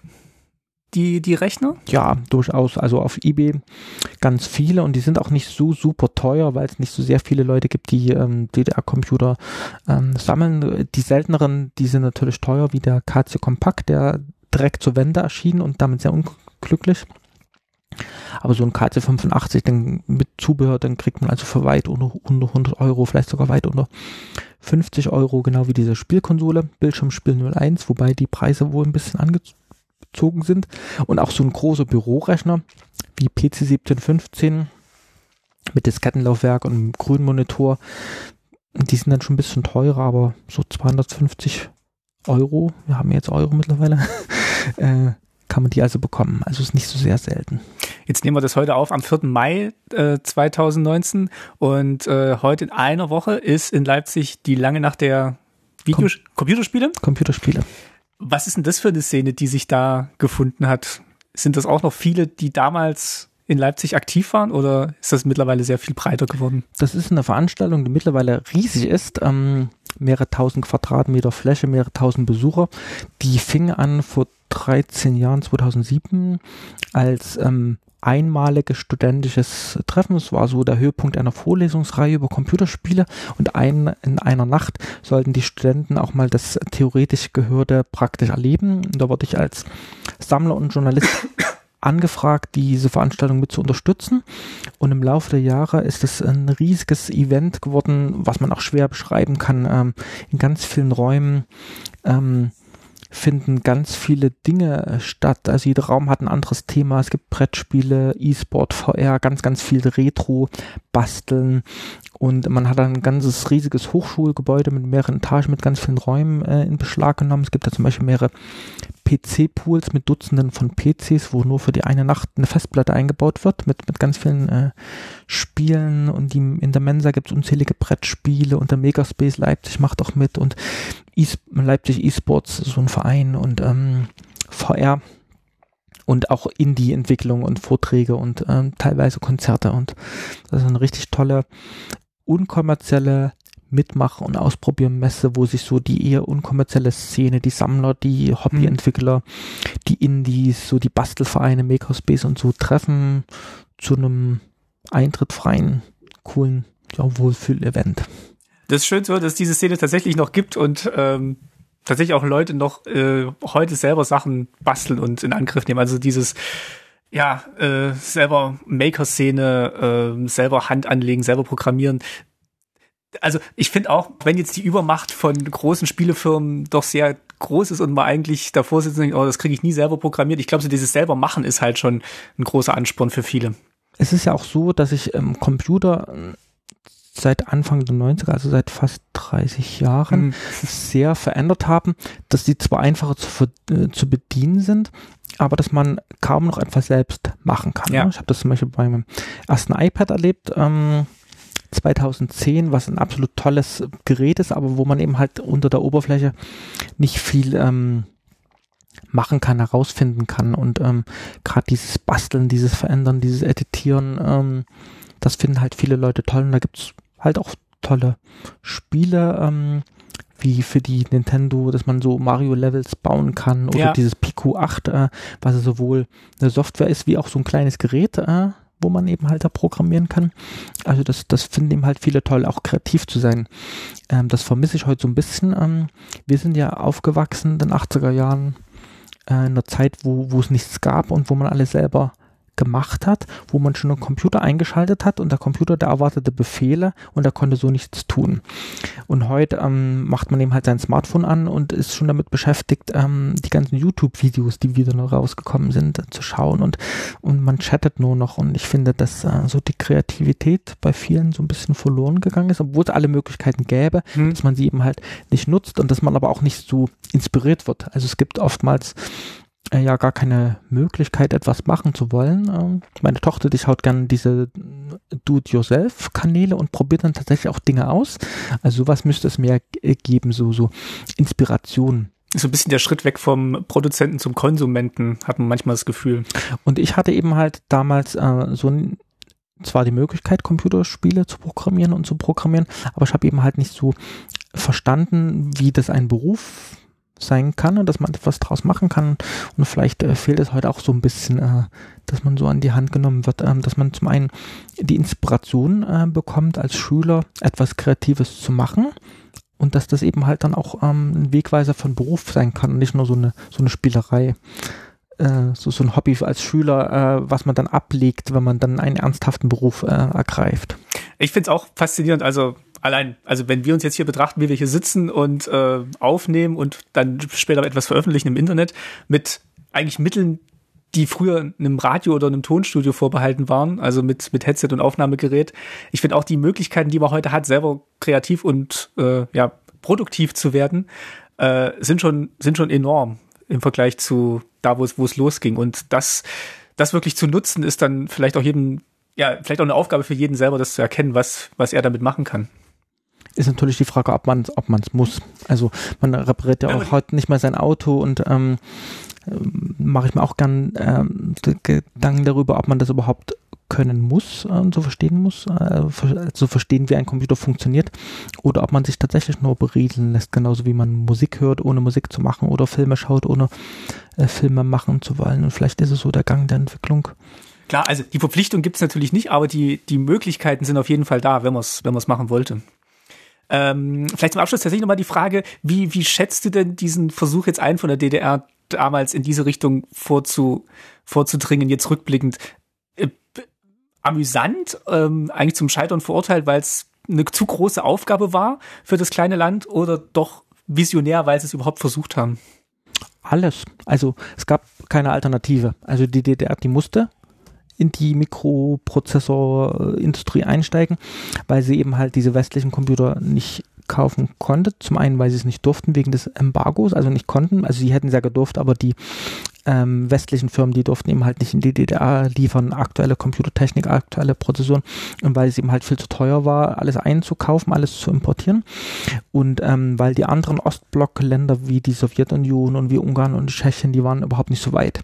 Also es gab eigentlich diese geplante Arbeitsteilung, dass zum Beispiel ein Land zum Beispiel Monitore produziert und das andere Prozessoren und das andere vielleicht ähm, Speicher, so Festplatten und so. Und das hat aber alles nicht so richtig geklappt. Also sowohl von der Menge, zum Beispiel die Sowjetunion, die hat sich auch gern bedeckt gehalten, so auch von der Menge her und auch von der Qualität war das problematisch. Also es gab eigentlich gar keine Alternative. Wenn die DDR ein Computerland werden wollte, musste man das selbst bauen.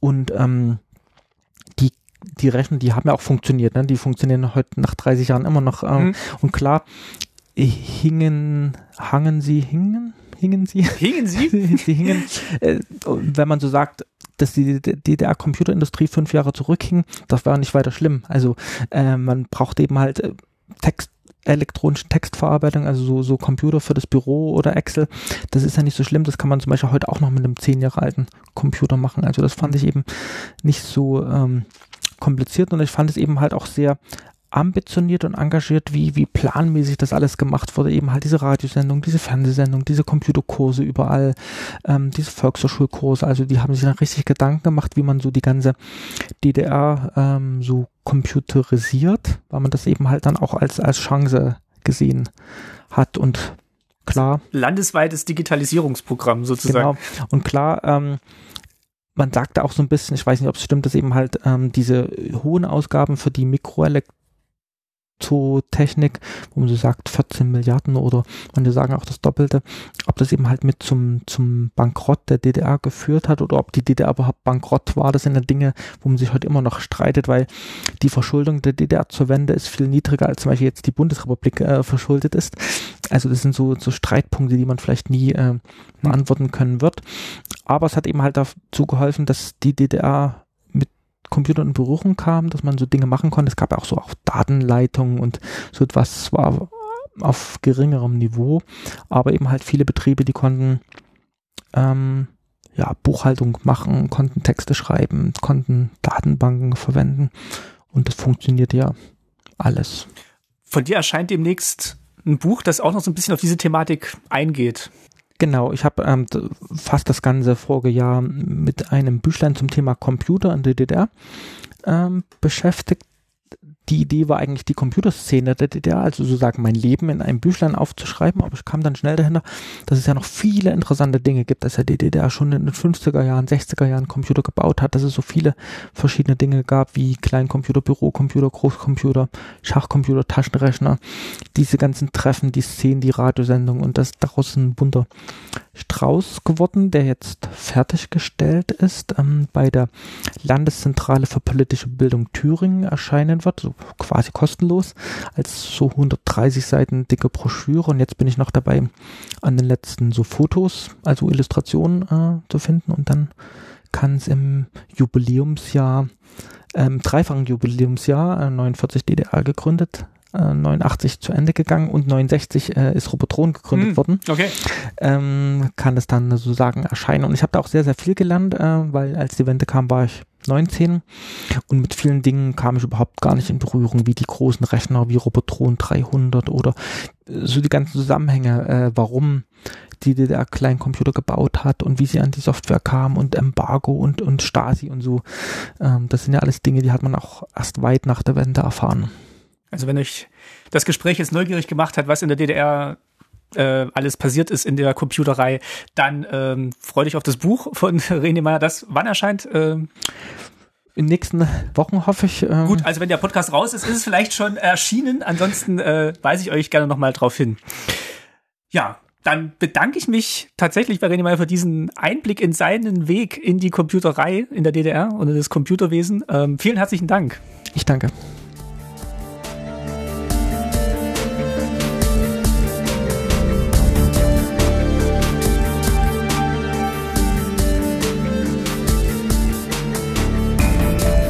Bei Veröffentlichung dieser Folge war das Buch von René leider noch nicht erschienen, aber ich halte euch auf Twitter, Facebook oder der Wandzeitung auf dem Laufenden.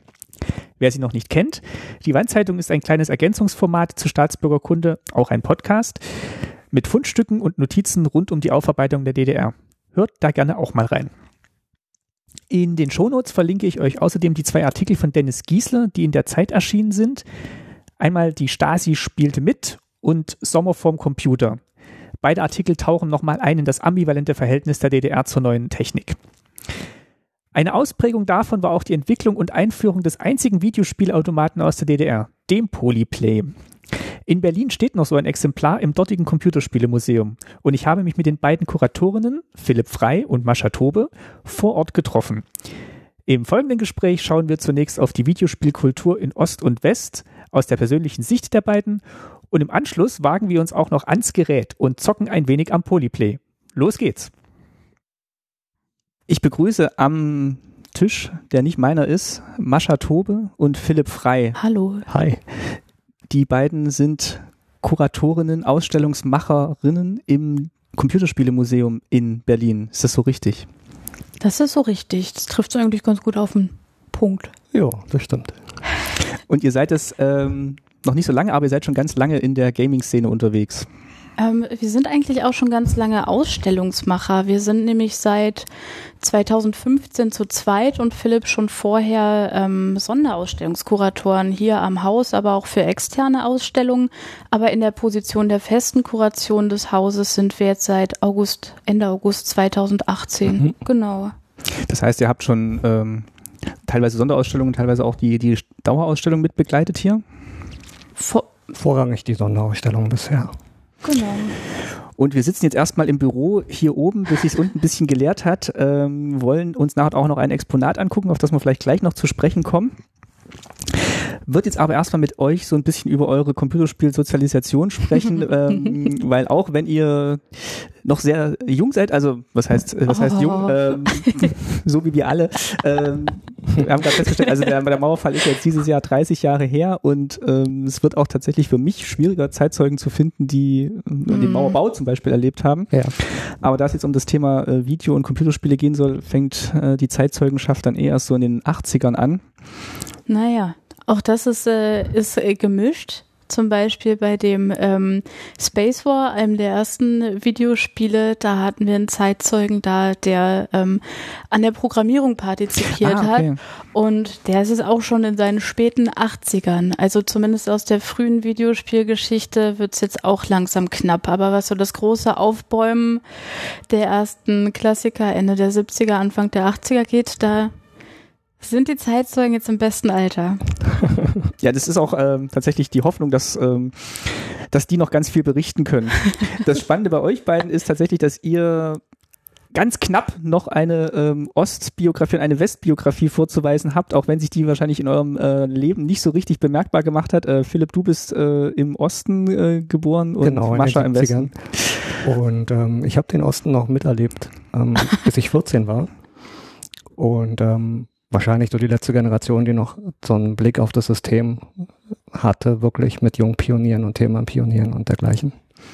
Das heißt, du bist dann tatsächlich auch noch, ja, mit 14 warst du dann noch Thälmann-Pionier tatsächlich auch, ich war ne? Timmerpionier und kurz vor der, ähm, ja, wie sagt man, also FDJ kam, genau, wärst du kurz davor gewesen. ich war kurz davor und ich war der Einzige in meiner Klasse, der das nicht mehr wurde, weil der Umzug dann wieder nach Mitte äh, anstand und sich dann durch diese ganzen ähm, Hin und Hers sich das bei mir zerschlug. Ich hatte dadurch aber leider auch keine Jugendweihe und das war ähm, für mich richtig Oh. tragisch, weil die Jugendweihe im Osten war ja so ein Garant für, jetzt kriege ich mal richtig was äh, geschenkt. Ein Computer. Ein Computer oder, Oder Geld. oder ein Mofa oder sowas. Und das fiel bei mir leider aus, ja.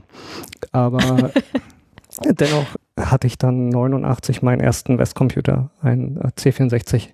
Und davor hattest du auch schon Berührungen mit der Computerspielszene oder wusstest du, dass es überhaupt sowas gibt? Das wusste ich, ja. Es gab ja ähm, hier und da mal Weihnachtsmärkte, wo äh, ausrangierte Westautomaten gezeigt wurden. Die waren ja wirklich schon ähm, betagt, als sie im Osten aufschlugen.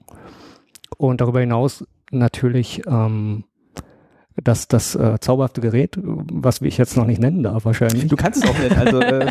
wir wollen uns nachher noch äh, Keine den Spoiler. angucken. Wir, können schon mal den Namen nennen. Also wir wollen uns den äh, einzigen Videospielautomaten aus der DDR angucken. Genau, der Polyplay. Das war das Stück ähm, Ostspiel-Erlebnis, was ich dann ähm, im SEZ, wie hieß SEZ eigentlich ausgesprochen? Sport- und Erholungszentrum? Genau, da stand der Ah, rum okay. in größerer Stückzahl. Und ähm, die andere Möglichkeit, an, an DDR-Elektronik zu spielen, war für mich ähm, im ESP-Unterricht. Das war Einführung in die sozialistische Produktion. Und da wurde die Klasse in ähm, zwei Gruppen unterteilt. Ja. Äh, es waren nicht genug Rechner da. Und ähm, da war dann nach Losverfahren, die eine Hälfte der Klasse durfte sich an die Rechner mit den Gummitastaturen setzen und die andere musste dann aus so Steckkästen, Glühbirnen und äh, Schaltungen bauen. Ich, ich war, ich war, ich hatte ein gutes Los. Ich war an den äh, Computern, aber es hat mich nicht so richtig vom Hocker gerissen, weil zur selben Zeit ein Klassenkamerad auch äh, bereits einen äh, Westcomputer zu Hause hatte über Hm. komische Umwege. Du hast gerade gesagt, dass du manchmal auch Westautomaten gesehen hast. Kannst Genau. du dich an irgendwas erinnern aus der Zeit? Irgendeinen konkreten Spieleindruck oder Also so? wenn ich so ganz, ganz doll nachdenke, dann könnte ich vermuten, dass, dass Spiele wie Pac-Man oder ähnliches da Mhm. standen. Ne? Aber ich könnte es nicht mehr 100% sagen, weil mir fehlt ja auch, ähm, mir fehlte damals die Bezeichnung, der Vergleich Ja. dafür. Da hast du ein Spiel gesehen mit einem, mit einem lustigen, mit einer Kugel, die Pillen frisst, aber du hast es ja nicht als Pac-Man erkannt, sondern halt als, als Spiel mit einer Kugel, die Pillen frisst. ja. Und erst in den Jahren danach hat sich das dann so in der, in der Erinnerung vielleicht zusammengereimt, dass das Mhm. Pac-Man hätte sein können. Kannst du dich erinnern, wie du dieses Konzept Videospiel das erste Mal verstanden hast oder erfahren hast? Ich fand's irre spannend. Also das hat mich sofort gekriegt und ähm, diese besagte ähm, Situation, dass ich an einem Westcomputer spielen konnte bei einem, ähm, bei einem Freund, das war möglich eigentlich nur, wenn die Eltern nicht da waren und die waren dann nicht da, wenn wir in der Schule waren. Deswegen waren wir dann nicht in der Schule oder sind dann halt in der Hofpause innerhalb von, ich weiß nicht, halbe Stunde oder so zu ihm nach Hause gerannt, also wirklich gerannt, haben dann die Datasette geladen, dann hat es halt eine Viertelstunde gedauert, bis das Spiel geladen war ähm, vom Band. Und dann hat jeder mal den Joystick fünf Minuten bewegt und dann ging es wieder zurück in die Schule. Wo hat er den hergehabt? Ah, das waren, wie gesagt, das waren dubiose Umstände. Ich glaube, äh, über die DDR-Post, da wurden die auch teilweise rausgesiebt ähm, Gott, oh Gott. aus Paketen und ich glaube, weil die Eltern dann da ähm, postnah gearbeitet haben. Das ist alles sehr dubios und ich will gar nicht ins Detail keinen gehen. Fall einen Namen Ich darf nennen. jetzt keinen Namen nennen. ähm, aber ich glaube, auf diesen Der ist abends nicht abgeholt worden und dann. Genau, die wollte keiner haben und dann landete er dort. Okay, das waren dein, das waren quasi deine ersten Begegnungen mit dem, mit dem Gerät und dein, bevor du dann dein erstes vom Jugendweihgeld kaufen konntest, war dann auch schon die Möglichkeit dahin, ein DDR-Produkt zu kaufen. Genau, und ich wollte auch gar kein DDR-Produkt, weil ähm, zeitgleich mit der Einführung in die sozialistische Produktion hatte ich ja die Möglichkeit, an einem Westcomputer zu spielen. Insofern, naja, Was war da eure Aufgabe? Also warum, also durftet ihr tatsächlich spielen oder war dann so Programmieren? wir haben in Basic programmiert und ähm, das war auch für mich das erste halbe Jahr, als ich meinen Westcomputer hatte, die einzige Möglichkeit, mit dieser Elektronik irgendwie was Schaues anzustellen, weil ich hatte zwar das Geld dann zusammengekratzt für das Grundgerät, was mir aber fehlte, war das Geld für ähm, ähm, Software. Software, also nicht nur Software, sondern für halt eine? Datasette oder Floppy. Datasette wollte ich nicht. Ich wusste, Datasette dauert lange. Das hatte ich aus den Schulhoferfahrungen noch mitgenommen, ähm, dass man da halt 20 Minuten auf ein Spiel warten muss. Und wollte ich einen Floppy haben und Floppy war, also Floppy Drive war einfach zu teuer. Hatte nochmal genauso viel gekostet wie der Rechner selber. Und deswegen war mein erstes halbes Jahr nur mit Selbsttippen und mit Basic-Spielen. Und ähm, wenn ich dann etwas länger spielen wollte, kam halt der besagte Freund vorbei mit seinen, mit seinen äh, ähm, Kassetten und dann haben wir das in den Speicher geladen und dann im laufenden Betrieb wieder rausgezogen, sein Gerät. Und dann lief der bei mir halt mehrere Tage heiß mit dem einen Spiel, bis mal ähm, die Mutter zornig die Sicherung rausdrehte, weil wieder nachts zu viel gespielt wurde. Weil ihr auch nicht äh, unterbrechen konntet, weil ihr nicht speichern konntet und, und äh, einfach durchspielen musstet oder? Nur weil das Spiel halt im RAM war Ja. und solange es im RAM war, war es schau und Hast wenn da- der Computer aus war, war es wieder weg. Das war dann der C64, Genau. den du dann hattest. Ohne Jugendweihgeld dann irgendwann. ohne Jugendweihgeld, ja. Ähm, und ähm, wenig später eigentlich, ich glaube ein Jahr später, habe ich das erstmal ein äh, Commodore Amiga gesehen und da war ich sofort verliebt. Also da konnte der C64 auch nicht mehr viel reißen. Und ich Mhm. wusste, so sowas möchte ich auch haben. Na, jetzt sind wir aber schon in der Westära. Ähm, den habe ich dann gekauft zum äh, Geburtstag meines Opas. Hat überhaupt nichts mit dem Geburtstag meines Opas mit dem. Opa auch nicht. Mit dem Opa auch nicht.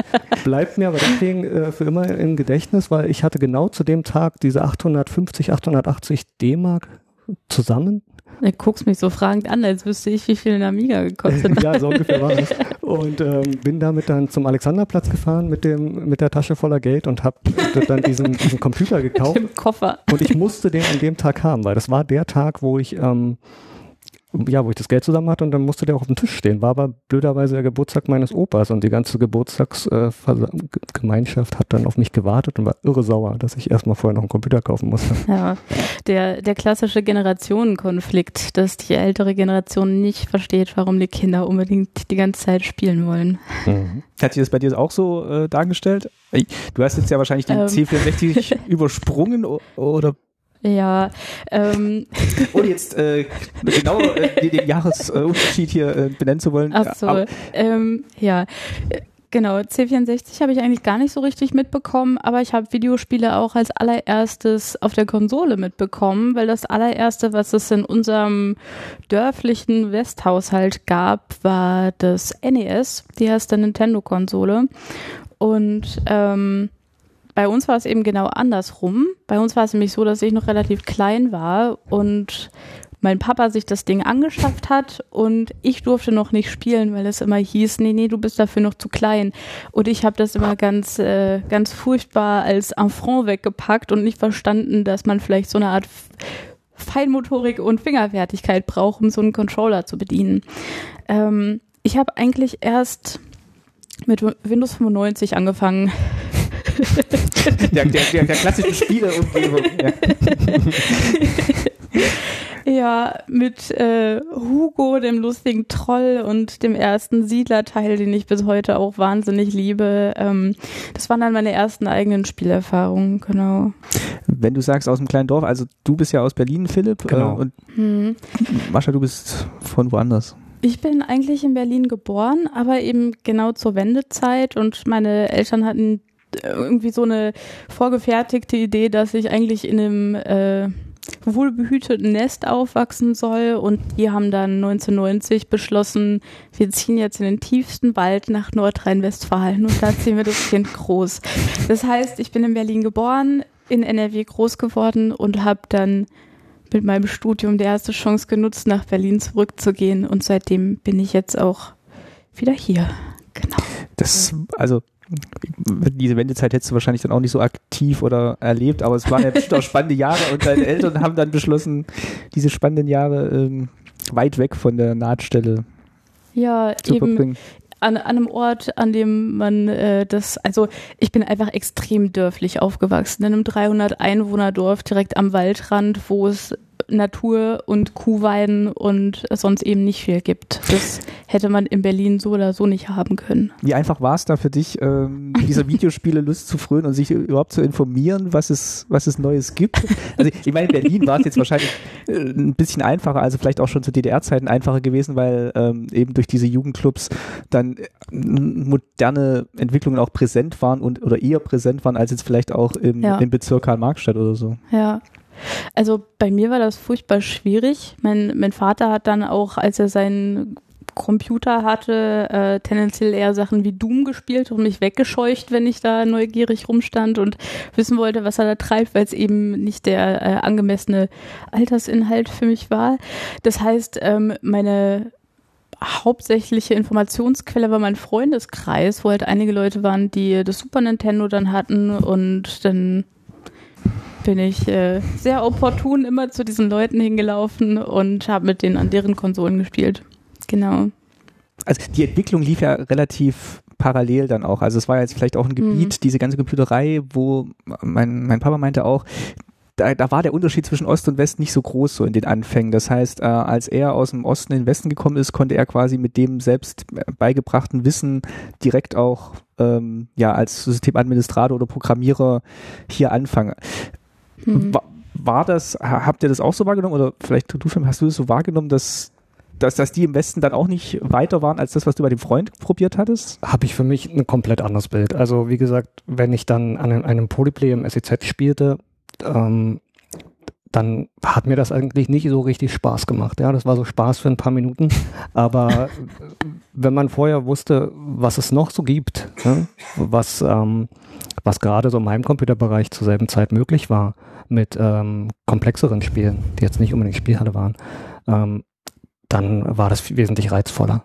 Und Mhm. damit hat sich für mich das so angefühlt, dass der Osten da schon auch wirklich hinterherhängt mit der äh, Mikroelektronik. Aber also dadurch, dass du in der Stadt groß geworden bist, hast du ja auch ganz andere Erfahrungen mit Videospielautomaten an sich, ne? So Ja. im Ost-West-Vergleich. Das mag sein. Hast du dann, als du wieder zurück in Berlin warst, ähm, also das Studium war vielleicht der eine Grund, aber vielleicht dann auch so ein bisschen äh, äh, eine Stadt zu sein, die fünf Jahre vielleicht voraus ist gegenüber dem, dem Rest. Fünf Jahre. ich kann zwar 20 Ja. drauf. Hast du dann auch diese Videospielszene anders wahrgenommen? Oder bist du Ähm, dann so richtig eingetaucht, wo du dann hier warst? Ich habe nicht das Gefühl, dass es bei uns auf dem Dorf eine Videospielszene gab. Du warst die Szene, ja. die, die Ein-Mann-Videospielszene, Eine-Frau-Szene. Ähm, nee, ich habe, also ich, es gab überhaupt nicht, also es gab ja gar keinen Treffpunkt, wo man sich hätte treffen können. Wir haben ja eh seit Mitte der 80er in der Bundesrepublik den äh, Jugendschutz der Videospielautomaten überhaupt generell verbietet für unter 18-Jährige. Das heißt, sowas gab es bei uns gar nicht. Dieses ganze Arcade-Wesen Genau. oder die, diese Kultur gibt's in Deutschland eigentlich so gut wie gar nicht. Also ich Ja. Ähm, kenne halt diesen Podcast auch, den äh, Rocket Beans da machen, wo dann der, Ja. der Gregor immer erzählt, in Hm. Griechenland, wenn er im Sommer nach Griechenland gefahren ist, war Ja. das Größte, weil da konnte er in die Arcade Ja, gehen und in Deutschland Ja. gab es das halt nicht, weil es halt Glücksspiel war. Genau, ich kenne das auch nur aus dem äh, Urlaub in Großbritannien, wo man am Pier dann im, Fre im Freizeitzentrum äh, sowas spielen kann. Aber bei uns gab es das überhaupt nicht auch nicht irgendwie bei irgendwem zu Hause im Keller oder so.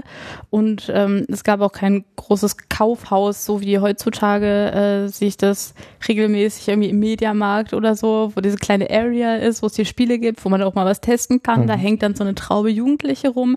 Sowas gab es bei uns nicht. Bei uns mhm. gab es irgendwie so einen Elektroladen, wo es halt drei Cartridges zu kaufen gab und ein paar CDs. Und eigentlich ist das ein Elektroladen. Das heißt, wenn da irgendwie ein paar Jugendliche rumhängen, werden die ganz schnell rausgescheucht und ja, keine Szene bei uns. Habe ich hier eigentlich wirklich zum ersten Mal erlebt, dass es sowas gibt. Hm. Wo ähm, erinnere ich mich jetzt gerade, als wir dann, oder als ich dann halt noch im, im Schwarzwald gewohnt habe, da in diesem mhm. kleinen Ort, da gab es dann auch, also hatte ich dann auch ein Super Nintendo und es gab so einen Geschenkeladen, der hatte auch so hinter der Kasse, da gab es dann noch so einen Hinterraum, da hatte der so, äh, so ein paar Cartridges liegen vom Super Nintendo, die konnte man ausleihen mhm. und äh, die konnte man auch übers Wochenende ausleihen, dann wurden die so in so einen Zettel eingetragen und dann, dann hat man die mitbekommen. Also das war so, ja. das war so der, die Möglichkeit, neue Spiele auszuprobieren, ja. weil Kaufhaus war dann eben auch nicht und äh, die waren dann eigentlich auch mal sehr gut frequentiert. Ja. Mhm. Ist ja heute auch so ein Trend, dass viele ähm, gerade in ländlicheren Regionen die ähm, klassischen Bibliotheken versuchen so ein bisschen umzusatteln und eben auch Computerspiele anzubieten zum Verleihen. Also vielleicht ja. entwickeln da sich so Hotspots in der Bibliothek im Bereich der Videospiele. Also ich kenne es von mir früher, dass es sehr viel auf den Freundeskreis natürlich bezogen war, mhm. dass man dann getauscht und kopiert hat wie die Wilden. Und, ähm, und ähm, dann die Powerplay war natürlich so das Magazin der damaligen Zeit. Da hat man so seine Informationen noch äh, herbezogen, mhm. was es so alles gibt.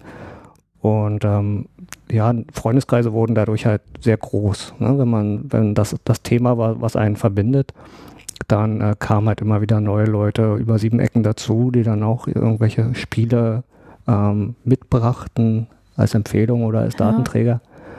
Und ähm, ja. Aber der Freund, mit dem du da gespielt hast, das war quasi so eine Zwei-Mann-Aktion oder waren dann auch öfter mal andere dabei oder kannte der dann auch wieder jemanden, der auch Spiele hatte? Also die besagte Schulklassenrennerei, äh, Schulhofpausenrennerei, das war dann schon ein größerer, größerer Balk von Leuten, die dann dahin hastete. Ähm, aber das äh, war ja dann mit dem Umzug wieder zurück nach Mitte dann sowieso wieder ein ganz anderes, äh, ganz anderes Umfeld für mich. Ähm, das war eine kleine Anekdote.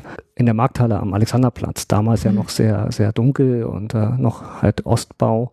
Ähm, meine Schule war direkt dahinter und in den Hofpausen gab es die Möglichkeit, da halt sich, weiß ich nicht, was man sich da gekauft hat. irgendwas, irgendwas Ungesundes. Süßigkeiten. Und ähm, da stand dann auch wahrscheinlich im, im Westen gar nicht mehr so ähm, vielleicht sogar schon ausrangiert, da war auch schon vier Jahre alt zu dem Moment, ein Outrun äh. Äh, und ich habe da mega große Augen gemacht, weil meine ähm, bisherige Erfahrung war, was Arcade anging, halt frühe 80er, wie gesagt, so Weihnachtsmärkte und Polyplay. Und ähm, ansonsten der Heimcomputerbereich, C64, Amiga. Und ähm, und dann stand da auf einmal dieser, dieser doch recht noch aktuelle Westautomat mit seiner beeindruckenden Technik, mit diesem Sprite-Scaling, wie die Autos und die Bäume und die Palmen sind es ja in dem Fall im ersten Level. Palmen äh, sind auch Bäume. Palmen sind auch Bäume und die, die rasen auf einen zu und das ist so, so dynamisch und in so einer, ähm, in so einer Affengeschwindigkeit. Ich war, ich war echt beeindruckt und ähm, und auch äh, ernüchtert, weil sowas war halt auf dem Heimbereich gar nicht möglich mhm. zu der damaligen Zeit. Ich frage mich, äh, man, konnte man die eigentlich auch mit Knöpfen oder so überlisten, diese Westautomaten? Oder? Spannende Frage. Also ich wüsste nicht, also ich habe es nicht gewusst. Ihr habt ehrlich war, gespielt. Ich habe ehrlich gespielt. Ich, ähm, ehrlich gespielt, indem ich nicht gespielt habe, weil ich keine Kohle dafür hatte. Einfach eher zugeguckt und den Attraction Mode begeistert zugesehen. Ähm, aber dieses ehrliche Spielen, da kommen wir ja nachher auch nochmal beim Polyplay sicher drauf zu sprechen. Ich war auch einer derjenigen, die nicht wussten, dass man da ein Pfennigstücke reinkicken konnte mit einer, mit einem äh, großen Kraftaufwand und damit diesen Münzprüfer überlisten. Bei mir waren es wirklich dann 50 Ostpfennig und ich glaube, meine, mein Taschengeld waren zwei Ostmark die Woche. Und mhm. ich habe den Polyplay aus dem Grund auch nicht aufgespielt. Also mhm. einmal die Woche vier Spiele und dann war es. Dann wäre es weg gewesen, ja. Dann war es rum. Ja. Wie habt ihr denn dann dieses Hobby quasi mhm. in den mhm. Beruf verwandelt? Also wa was hat euch dann halt nicht losgelassen? Hm.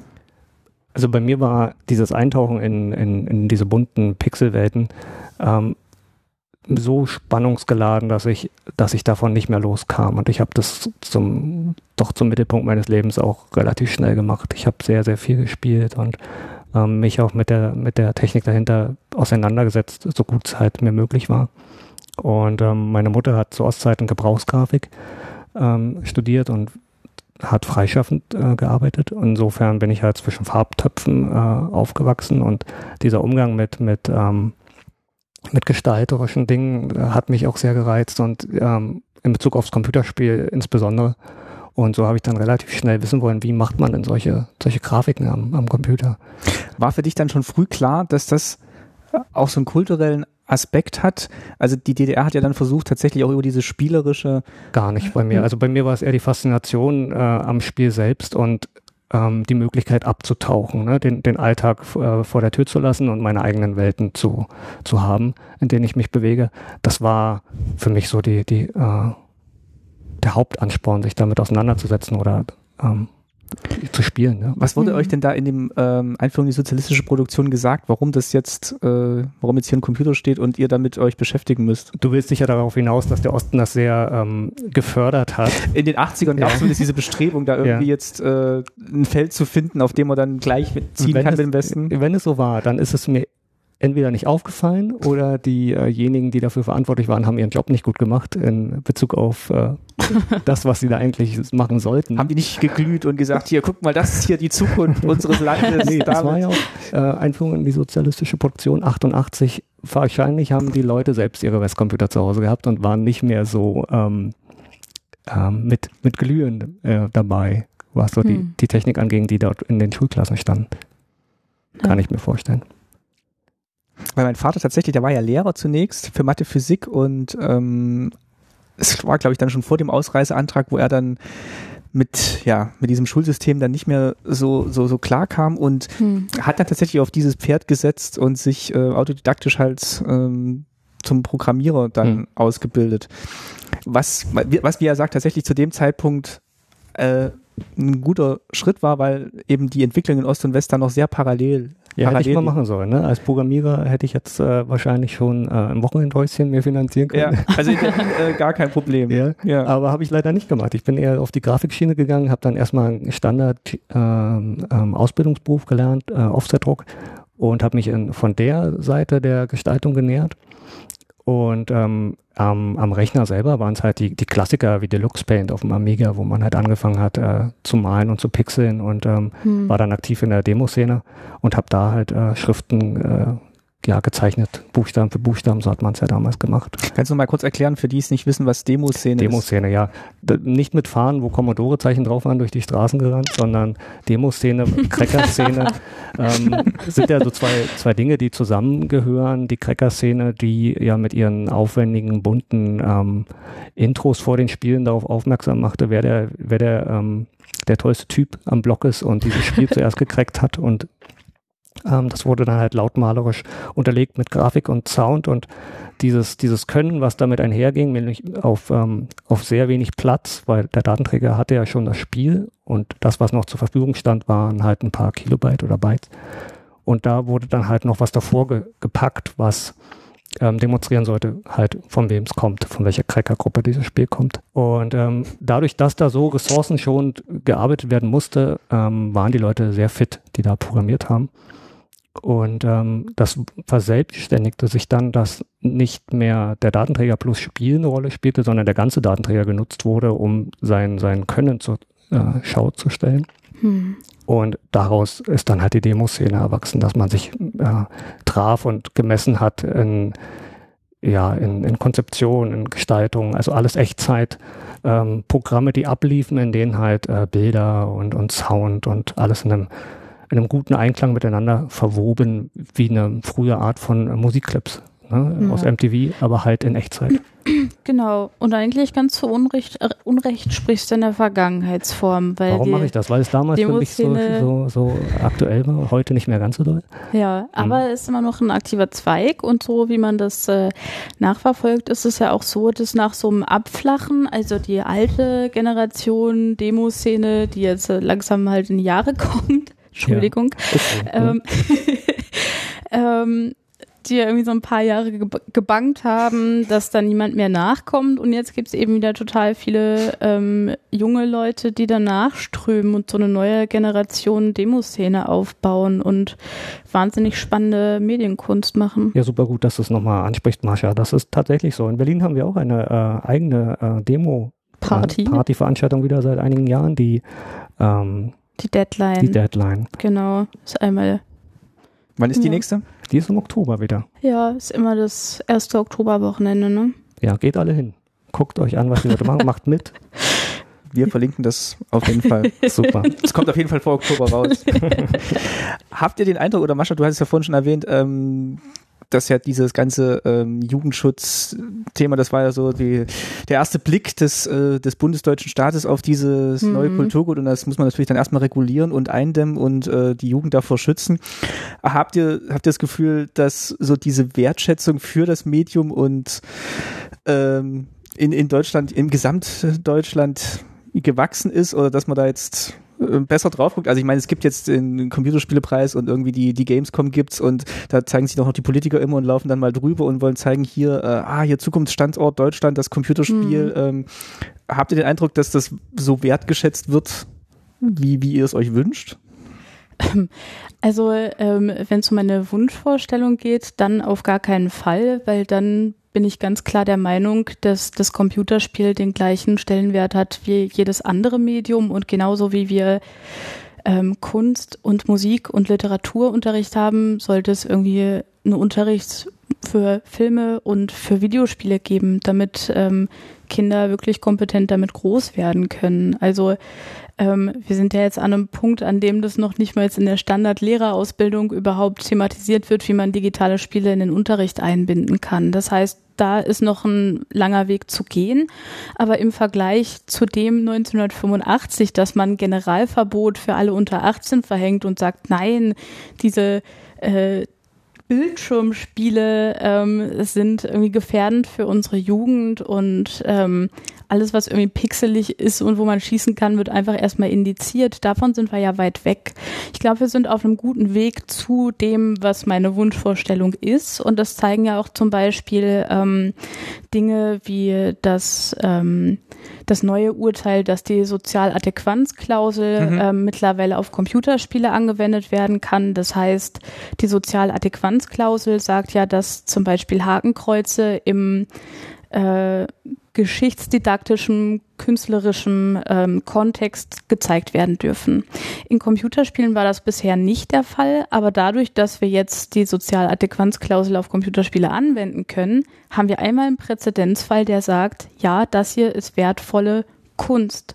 Und dass es eben kein äh, Schund für Jugendliche mehr ist, die irgendwie ähm, sich die Zeit mit sinnlosem Krempel vertreiben, sondern das ähm, zumindest in Teilen der Gesellschaft als Kunst anerkannt wird, ist ein, ist ein guter Schritt. Aber Ich nehme es auch so wahr, also dieses Beispiel gerade mit den, mit den Hakenkreuzen in Spielen wie, Hm. wie Wolfenstein oder jetzt auch Indiana Jones vielleicht auch rück, rückwirkend, ja, ist natürlich das plakative Beispiel, aber die Aussage, die dahinter hängt, ist tatsächlich, Genau. dass Computerspiele jetzt eben auch als Kulturgut Mhm. gewertet werden können und deswegen quasi solche Ja. äh, Symbole, wenn sie halt einen inhaltlichen Bezug haben oder eine Aussage treffen, verwendet werden können. Also die, die, die Mhm. spannende Aussage an diesem Urteil ist tatsächlich, dass Computerspiele jetzt gleichbedeutend gestellt werden mit anderen kulturellen Gütern wie Ja. Filmen und, und Büchern und, und Bildwerken. genau, ja.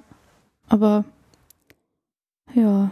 Also fand ich jetzt tatsächlich auch interessant, weil ich eben auch groß geworden bin, gerade so mit, mit so Spielen wie ähm, ja, Indiana Jones und der letzte Kreuzzug, Mhm. wo man sich dann auch fragt, wenn man den Film gesehen hat, warum ist das Symbol dann anderes und Vor allen Dingen so, so ähm, schlecht retuschiert. Ich erinnere mich Also noch an den schwarzer Teil. Kreis einfach, genau, ja. Ja, genau, ein Viereck, ne? und dann diese Diskussion mit der Bundesprüfstelle für ähm, jugendgefährdete Schriften und der Frau Mommsen, die dann, Mhm. ähm, Ja. also die war in allen Medien oder in allen Computerspielemedien war die dann immer präsent und das war dann immer so der äh, der Antagonist, den dann äh, die Spieleszene dann so ein bisschen beäugt hat und was was werden sie diesen Monat indizieren und darf der Test Ja, noch veröffentlicht werden und sie dieses Ringen um ähm, ähm, was ist jetzt noch erlaubt und natürlich erhöht es dann immer noch die ähm, äh, die Begeisterung für ein Spiel, wenn es jetzt verboten wurde oder indiziert Ja. wurde und Oder man hat es gar nicht mitbekommen, ne? Da wurde ja, Ja. vom Stand weg alles weg äh, ja manchmal auch Zeitschriften indiziert, gerade Anfang der 90er, so ähm, ganz, ähm, ganz eigenartige Entscheidungen wurden da getroffen. so dass wir auf der Suche nach Spielen äh, für Sonderausstellungen immer mal wieder an den Punkt kommen, wo wir uns sagen, Moment, das ist wirklich indiziert worden damals? Das, das kann ich jetzt nicht glauben. Da müssen wir selbst recherchieren. Und dann ist es wahrscheinlich so ein Fall aus den frühen 90ern, wo, mhm. wo sehr, sehr ähm, hart geschwungen wurde. Ja.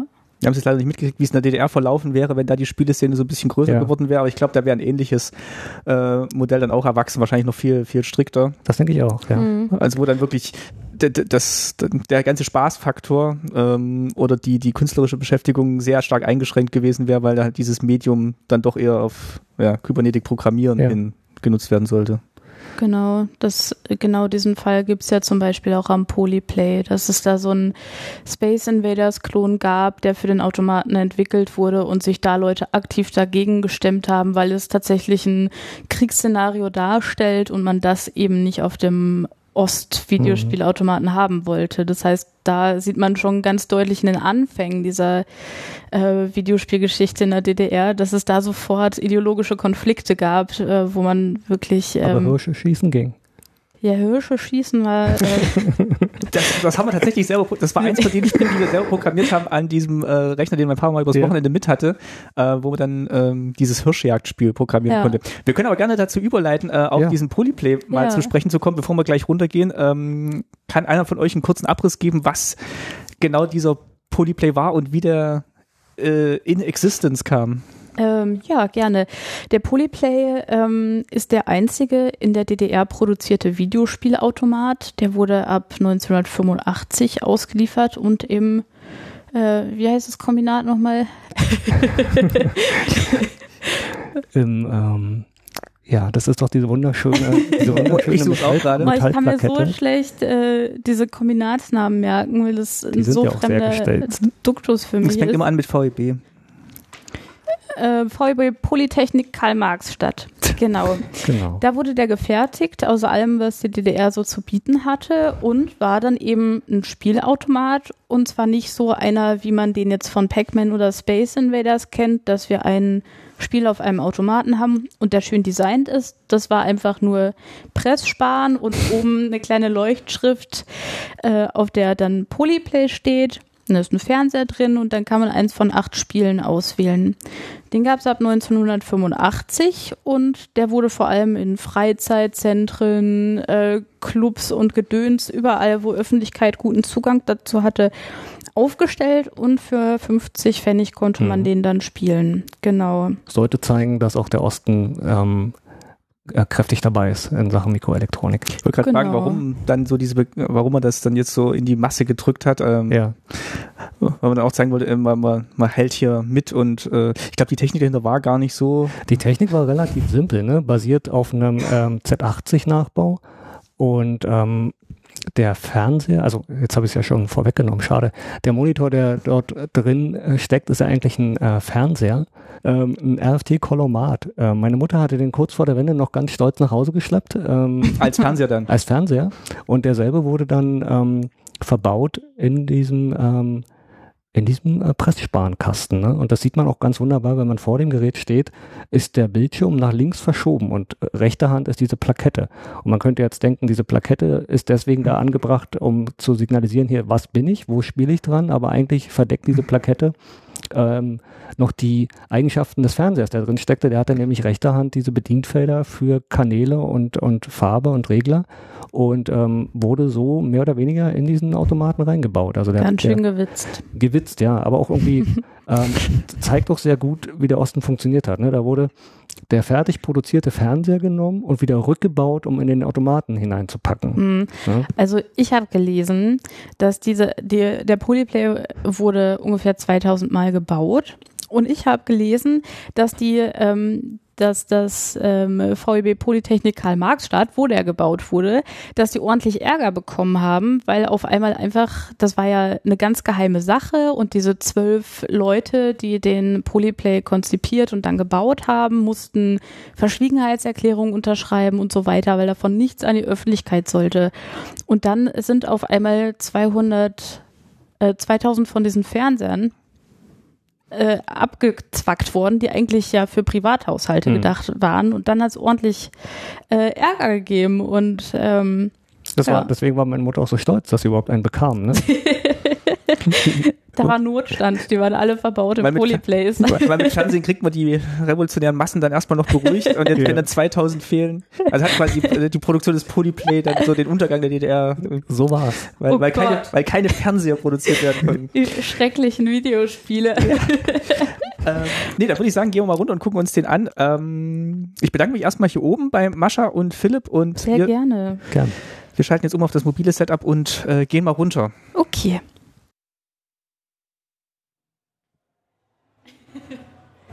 So, wir betreten das Computerspielmuseum, bewegen uns durch den Eintrittsbereich. Es ist wahnsinnig viel los. Wir können einfach mal an der Menge vorbeiziehen.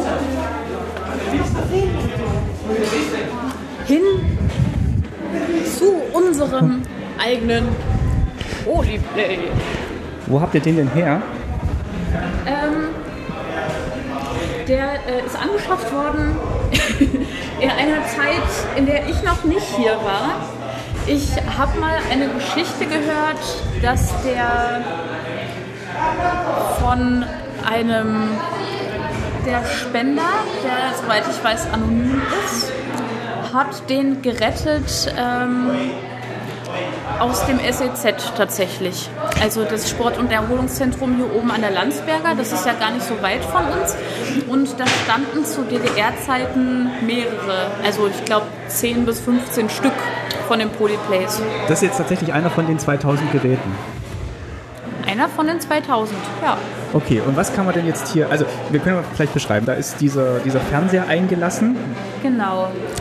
Und dann äh, leuchtet das oben schön bunt, da steht Polyplay drauf. Rechts an dem Fernseher ist die Plakette, die verdeckt, dass das eigentlich ein Fernseher ist. Genau.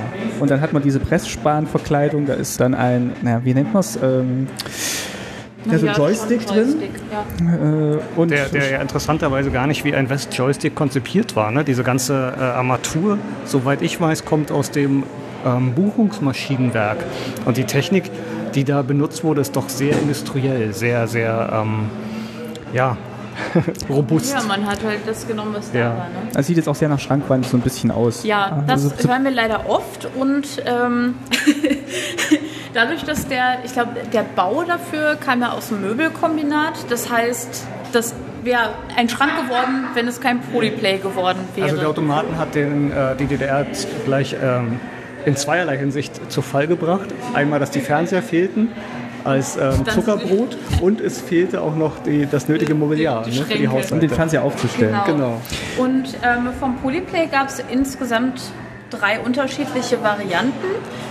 Unseren erkennt man als die zweite Variante, weil er eben schon diesen Joystick hat, mit dem man dann auch die unterschiedlichen Spiele, die hier zur Verfügung stehen, auswählt.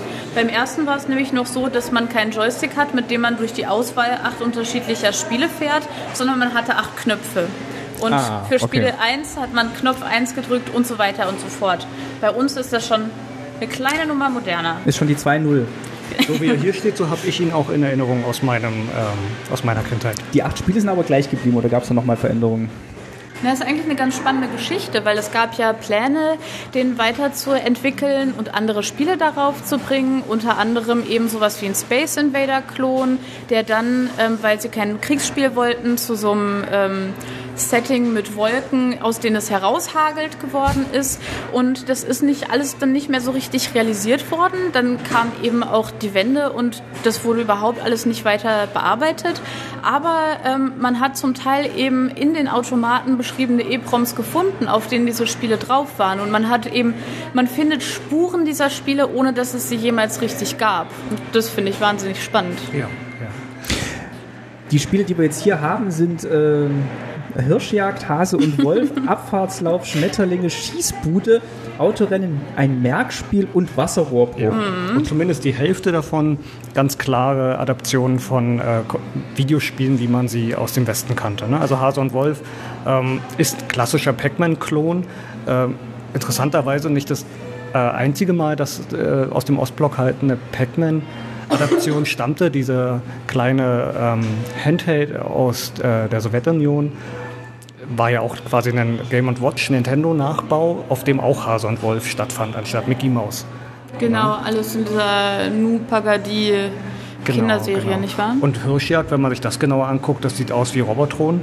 Ähm, jetzt nicht Robotron, Polyplay Robotron, sondern das gleichnamige Spiel aus der Westarcade. Und was gibt's noch? Autorennen, das ist ganz klar Atari äh, Sprint und äh, Super Sprint. Also man erkennt die, die äh, Also die Ostprogrammierer haben sich schon im Westen umgeguckt, was so populär ist. Ja. Oder was es überhaupt gab. Genau, so, so war ja auch ähm, die Situation. Man hat die Westautomaten äh, gesehen ähm, für ein paar Minuten, ein paar Stunden und hat dann zu Hause das nachempfunden aus dem Gedächtnis. Wer Mhm. von euch ist denn jetzt hier der, der Crack da dran? Ah, Entschuldigung, Martin, du wolltest noch was sagen davor. Ich wollte, äh, ich wollte nur anmerken, dass es ähm, dadurch, dass die ähm, Stasi immer so ein Auge darauf hatte, was hier gerade entwickelt wird, ähm, gibt es auch Stasi-Unterlagen, die eben belegen, dass die Entwickler des Polyplay sich aktiv ein äh, ZX Spectrum und ein äh, Atari VCS angeschafft haben, um Recherche über Westgeräte zu äh, Westspiele zu betreiben. Das heißt, es ist kein Wunder, dass die ähm, dem Ganzen jetzt so ein bisschen ähnlich sehen. Okay, und die standen dann halt äh, eben in diesen Jugendclubs rum. Ich, ich glaube in Restaurants auch oder ähm, also überall so, an so öffentlichen Punkten, wo man halt dann ähm, Genau. so ein bisschen äh, Hingucker-Effekt auch hatte. Ja, Genau, wo, wo viele Werktätige zugange waren. Ne? So, ähm, wie hieß das, FDGB-Heime? Ja, stimmt. Ja, Ja. Wo man halt ähm, von seinem Betrieb aus Urlaub machen konnte, an, an festen Stationen in der DDR. Halt, da standen die rum. Ne? da habe ich tatsächlich ähm, vor einer Weile eine schöne Anekdote von jemandem ähm, in einem persönlichen Blog gelesen, der in so einem ähm, Heim im Urlaub war und es war eins dieser ganz pompösen Heime, in denen es sogar eine Rezeption gab und die haben Polyplay dahin bekommen und innerhalb von drei Tagen hatte diese Rezeption irgendwie kein Kleingeld mehr, weil die Kinder alle diese ähm, ihr Taschengeld um, um, äh, umgewechselt haben in diese 50 Pfennig Münzen, die da reingeworfen werden müssen. Genau. Wenn man, wenn man ähm, nicht wusste, wie man das austricksen konnte. Ne? Du hattest gesagt, da gibt es einen Ja. Trick. Also bei diesem Münzeinwurf hier unten. Da gibt es einen Trick, wie man das ähm, überbrücken konnte, indem man einfach ähm, ein Pfennigstücken hineinschnipste. Das heißt, es, äh, also muss es mit ein bisschen äh, Schmackes da, da so durchflicken, damit der Einwurf nicht erkennt. Genau, da sind ja so, so sagt man, äh, zwei Münzprüfer drin, also eine Münzdurchmessung und eine Münzdickenprüfung. Und beides konnte man überlisten, indem man da halt mit Kraft etwas hineindrückte. Ja. Aber hier geht's ohne. Hier geht's ohne. Wie alle unsere Arcades natürlich kann man hier spielen, ohne Geld reinzustecken. Das heißt, Genau. einer von euch darf jetzt mal hier äh, Oh, vielleicht auch ein bisschen Sound erzeugen. Ähm, ich spiele wahnsinnig gerne Abfahrtslauf. Das ist ja so ein Geschicklichkeitsding. Ich bin ein kleiner Skifahrer und. Achso. Ups. Nein, kein Probelauf. Ich fange gleich richtig an. Und muss jetzt einfach nur hier durch diese Ziele durch. Der Sound tut sein Übriges, treibt mich ordentlich an. Wir haben darüber im Vorfeld gar nicht gesprochen, was Marsha jetzt als liebstes Spiel hier am Automaten hat. Aber witzigerweise war auch Ab äh, Abfahrtslauf das Spiel, was mich damals doch ähm, am, am meisten beeindruckt hat auf dem Automaten. Vielleicht auch wegen der Geschwindigkeit.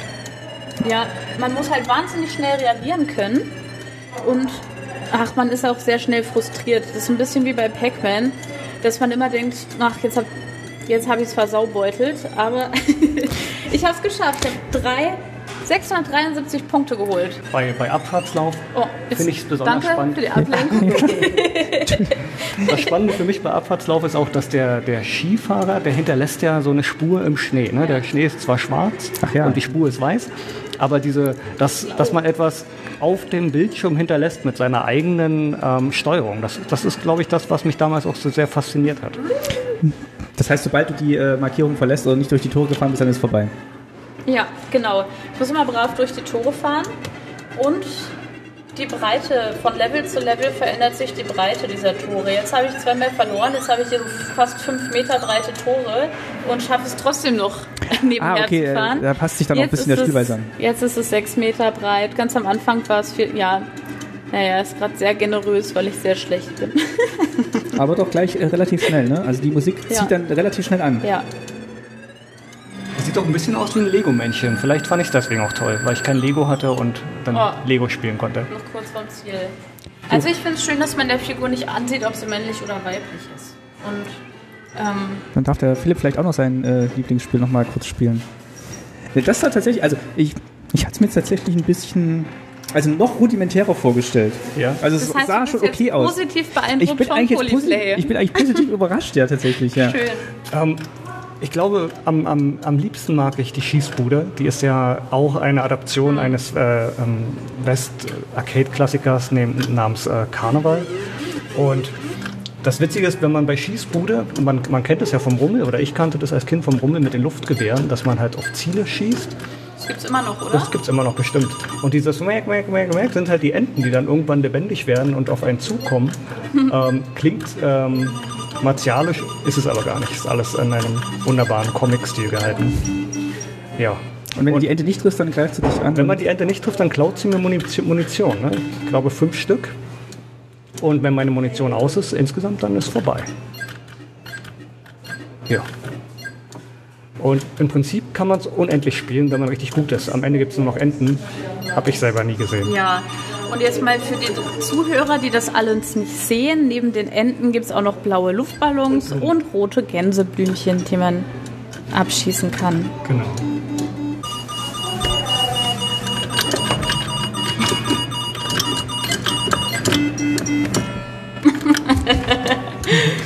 Da, da, da, da. Naja. Ist auch schon so ein bisschen mit, ähm, äh, mit Dramaturgie. Weißt du, wenn du die Blumen triffst, was passiert dann? Das ist auch Punkte, oder? Genau. Da ist die Ente, die die Munition frisst, ganz deutlich zu sehen. Und Da kommt schon die nächste. Aber die hast du gebrochen. warum Enten äh, Munition fressen, das, naja. Ich glaube, bei den ganz frühen äh, Arcade-Spielen darf man nicht so sehr nach der Logik fragen. so, jetzt noch die Hirschjagd. Keine Munition mehr, die Ente hat alle aufgefressen. Und jetzt aber Hirschjagd.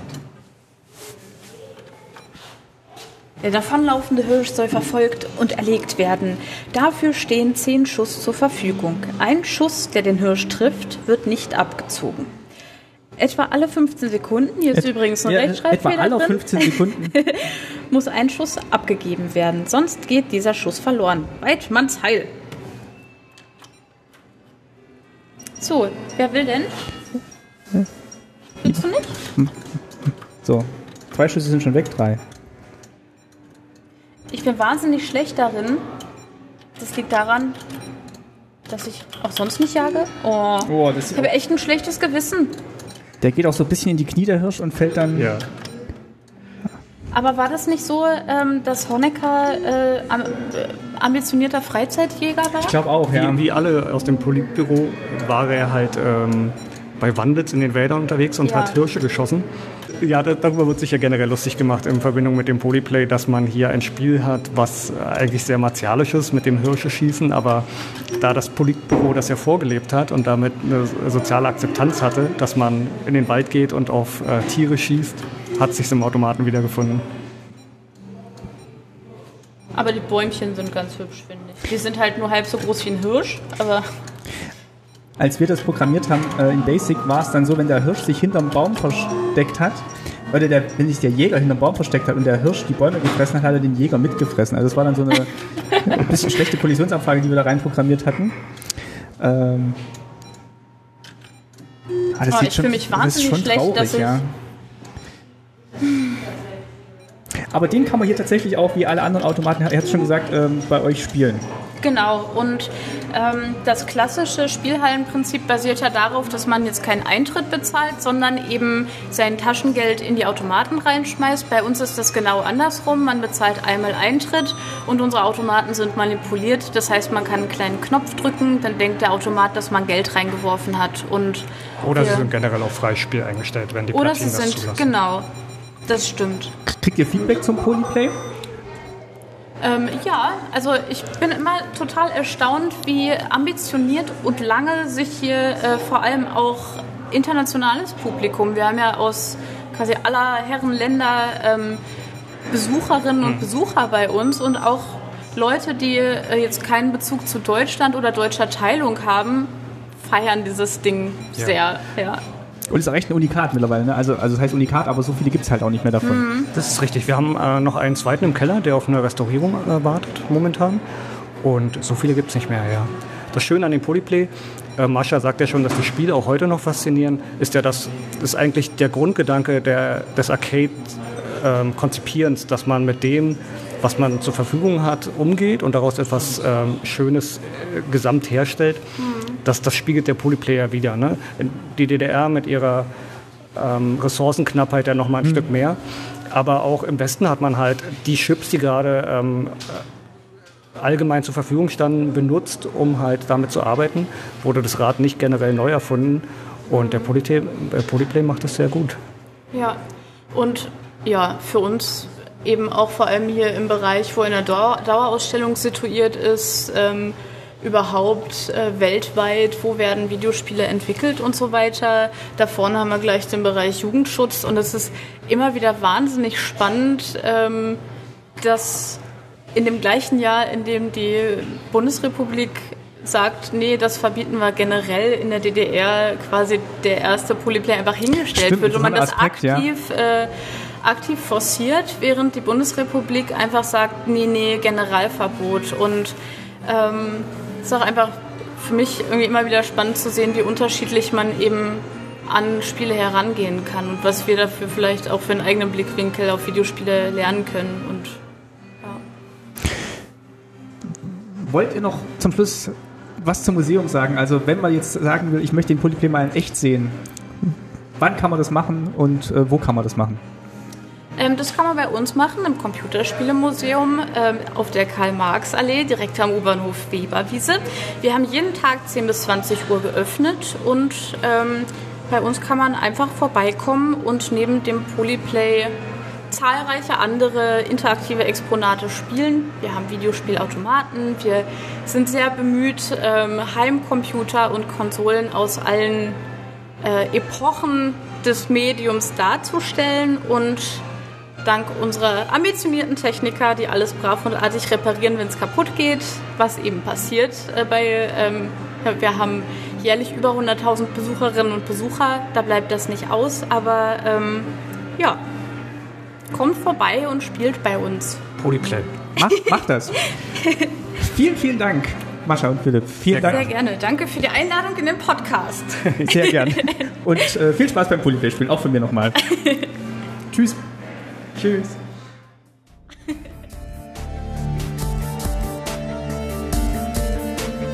Wer noch mehr über den Polyplay erfahren möchte, dem empfehle ich den Katalog zur Ausstellung Gameskultur in Deutschland 20 Meilensteine des Computerspielemuseums. Darin gibt es einen Artikel von Jens Zirpins, der im Besonderen auf die Rolle der Stasi bei der Entwicklung des Polyplay eingeht. Wir sind aber nun am Ende angekommen dieser Folge von Staatsbürgerkunde. Danke, dass ihr zugehört habt. Kommentiert und teilt diese Folge, wo immer ihr mögt. Und wie eingangs erwähnt, freue ich mich auch über eure finanzielle Unterstützung für die zukünftigen Folgen von Staatsbürgerkunde. Danke auch noch einmal an der Stelle ans DDR-Museum Berlin. Schaut wie gesagt mal in deren Online-Objektdatenbank und im Blog vorbei. Ist fast wie ein kleiner Museumsbesuch von zu Hause aus. Aber nur fast. Ich bedanke mich außerdem bei meinen Gästen Mascha Tobe und Philipp Frei vom Computerspielemuseum und Rene Meyer für ihre Geschichten und ihre Zeit. Ebenso bedanke ich mich bei Shiva Go für das Cover und Wolfgang Wörle für das Titelstück Ambient One. Schon bald geht's weiter mit Staatsbürgerkunde hier. Bis dahin wünsche ich euch eine gute Zeit. Tschüss, euer Martin.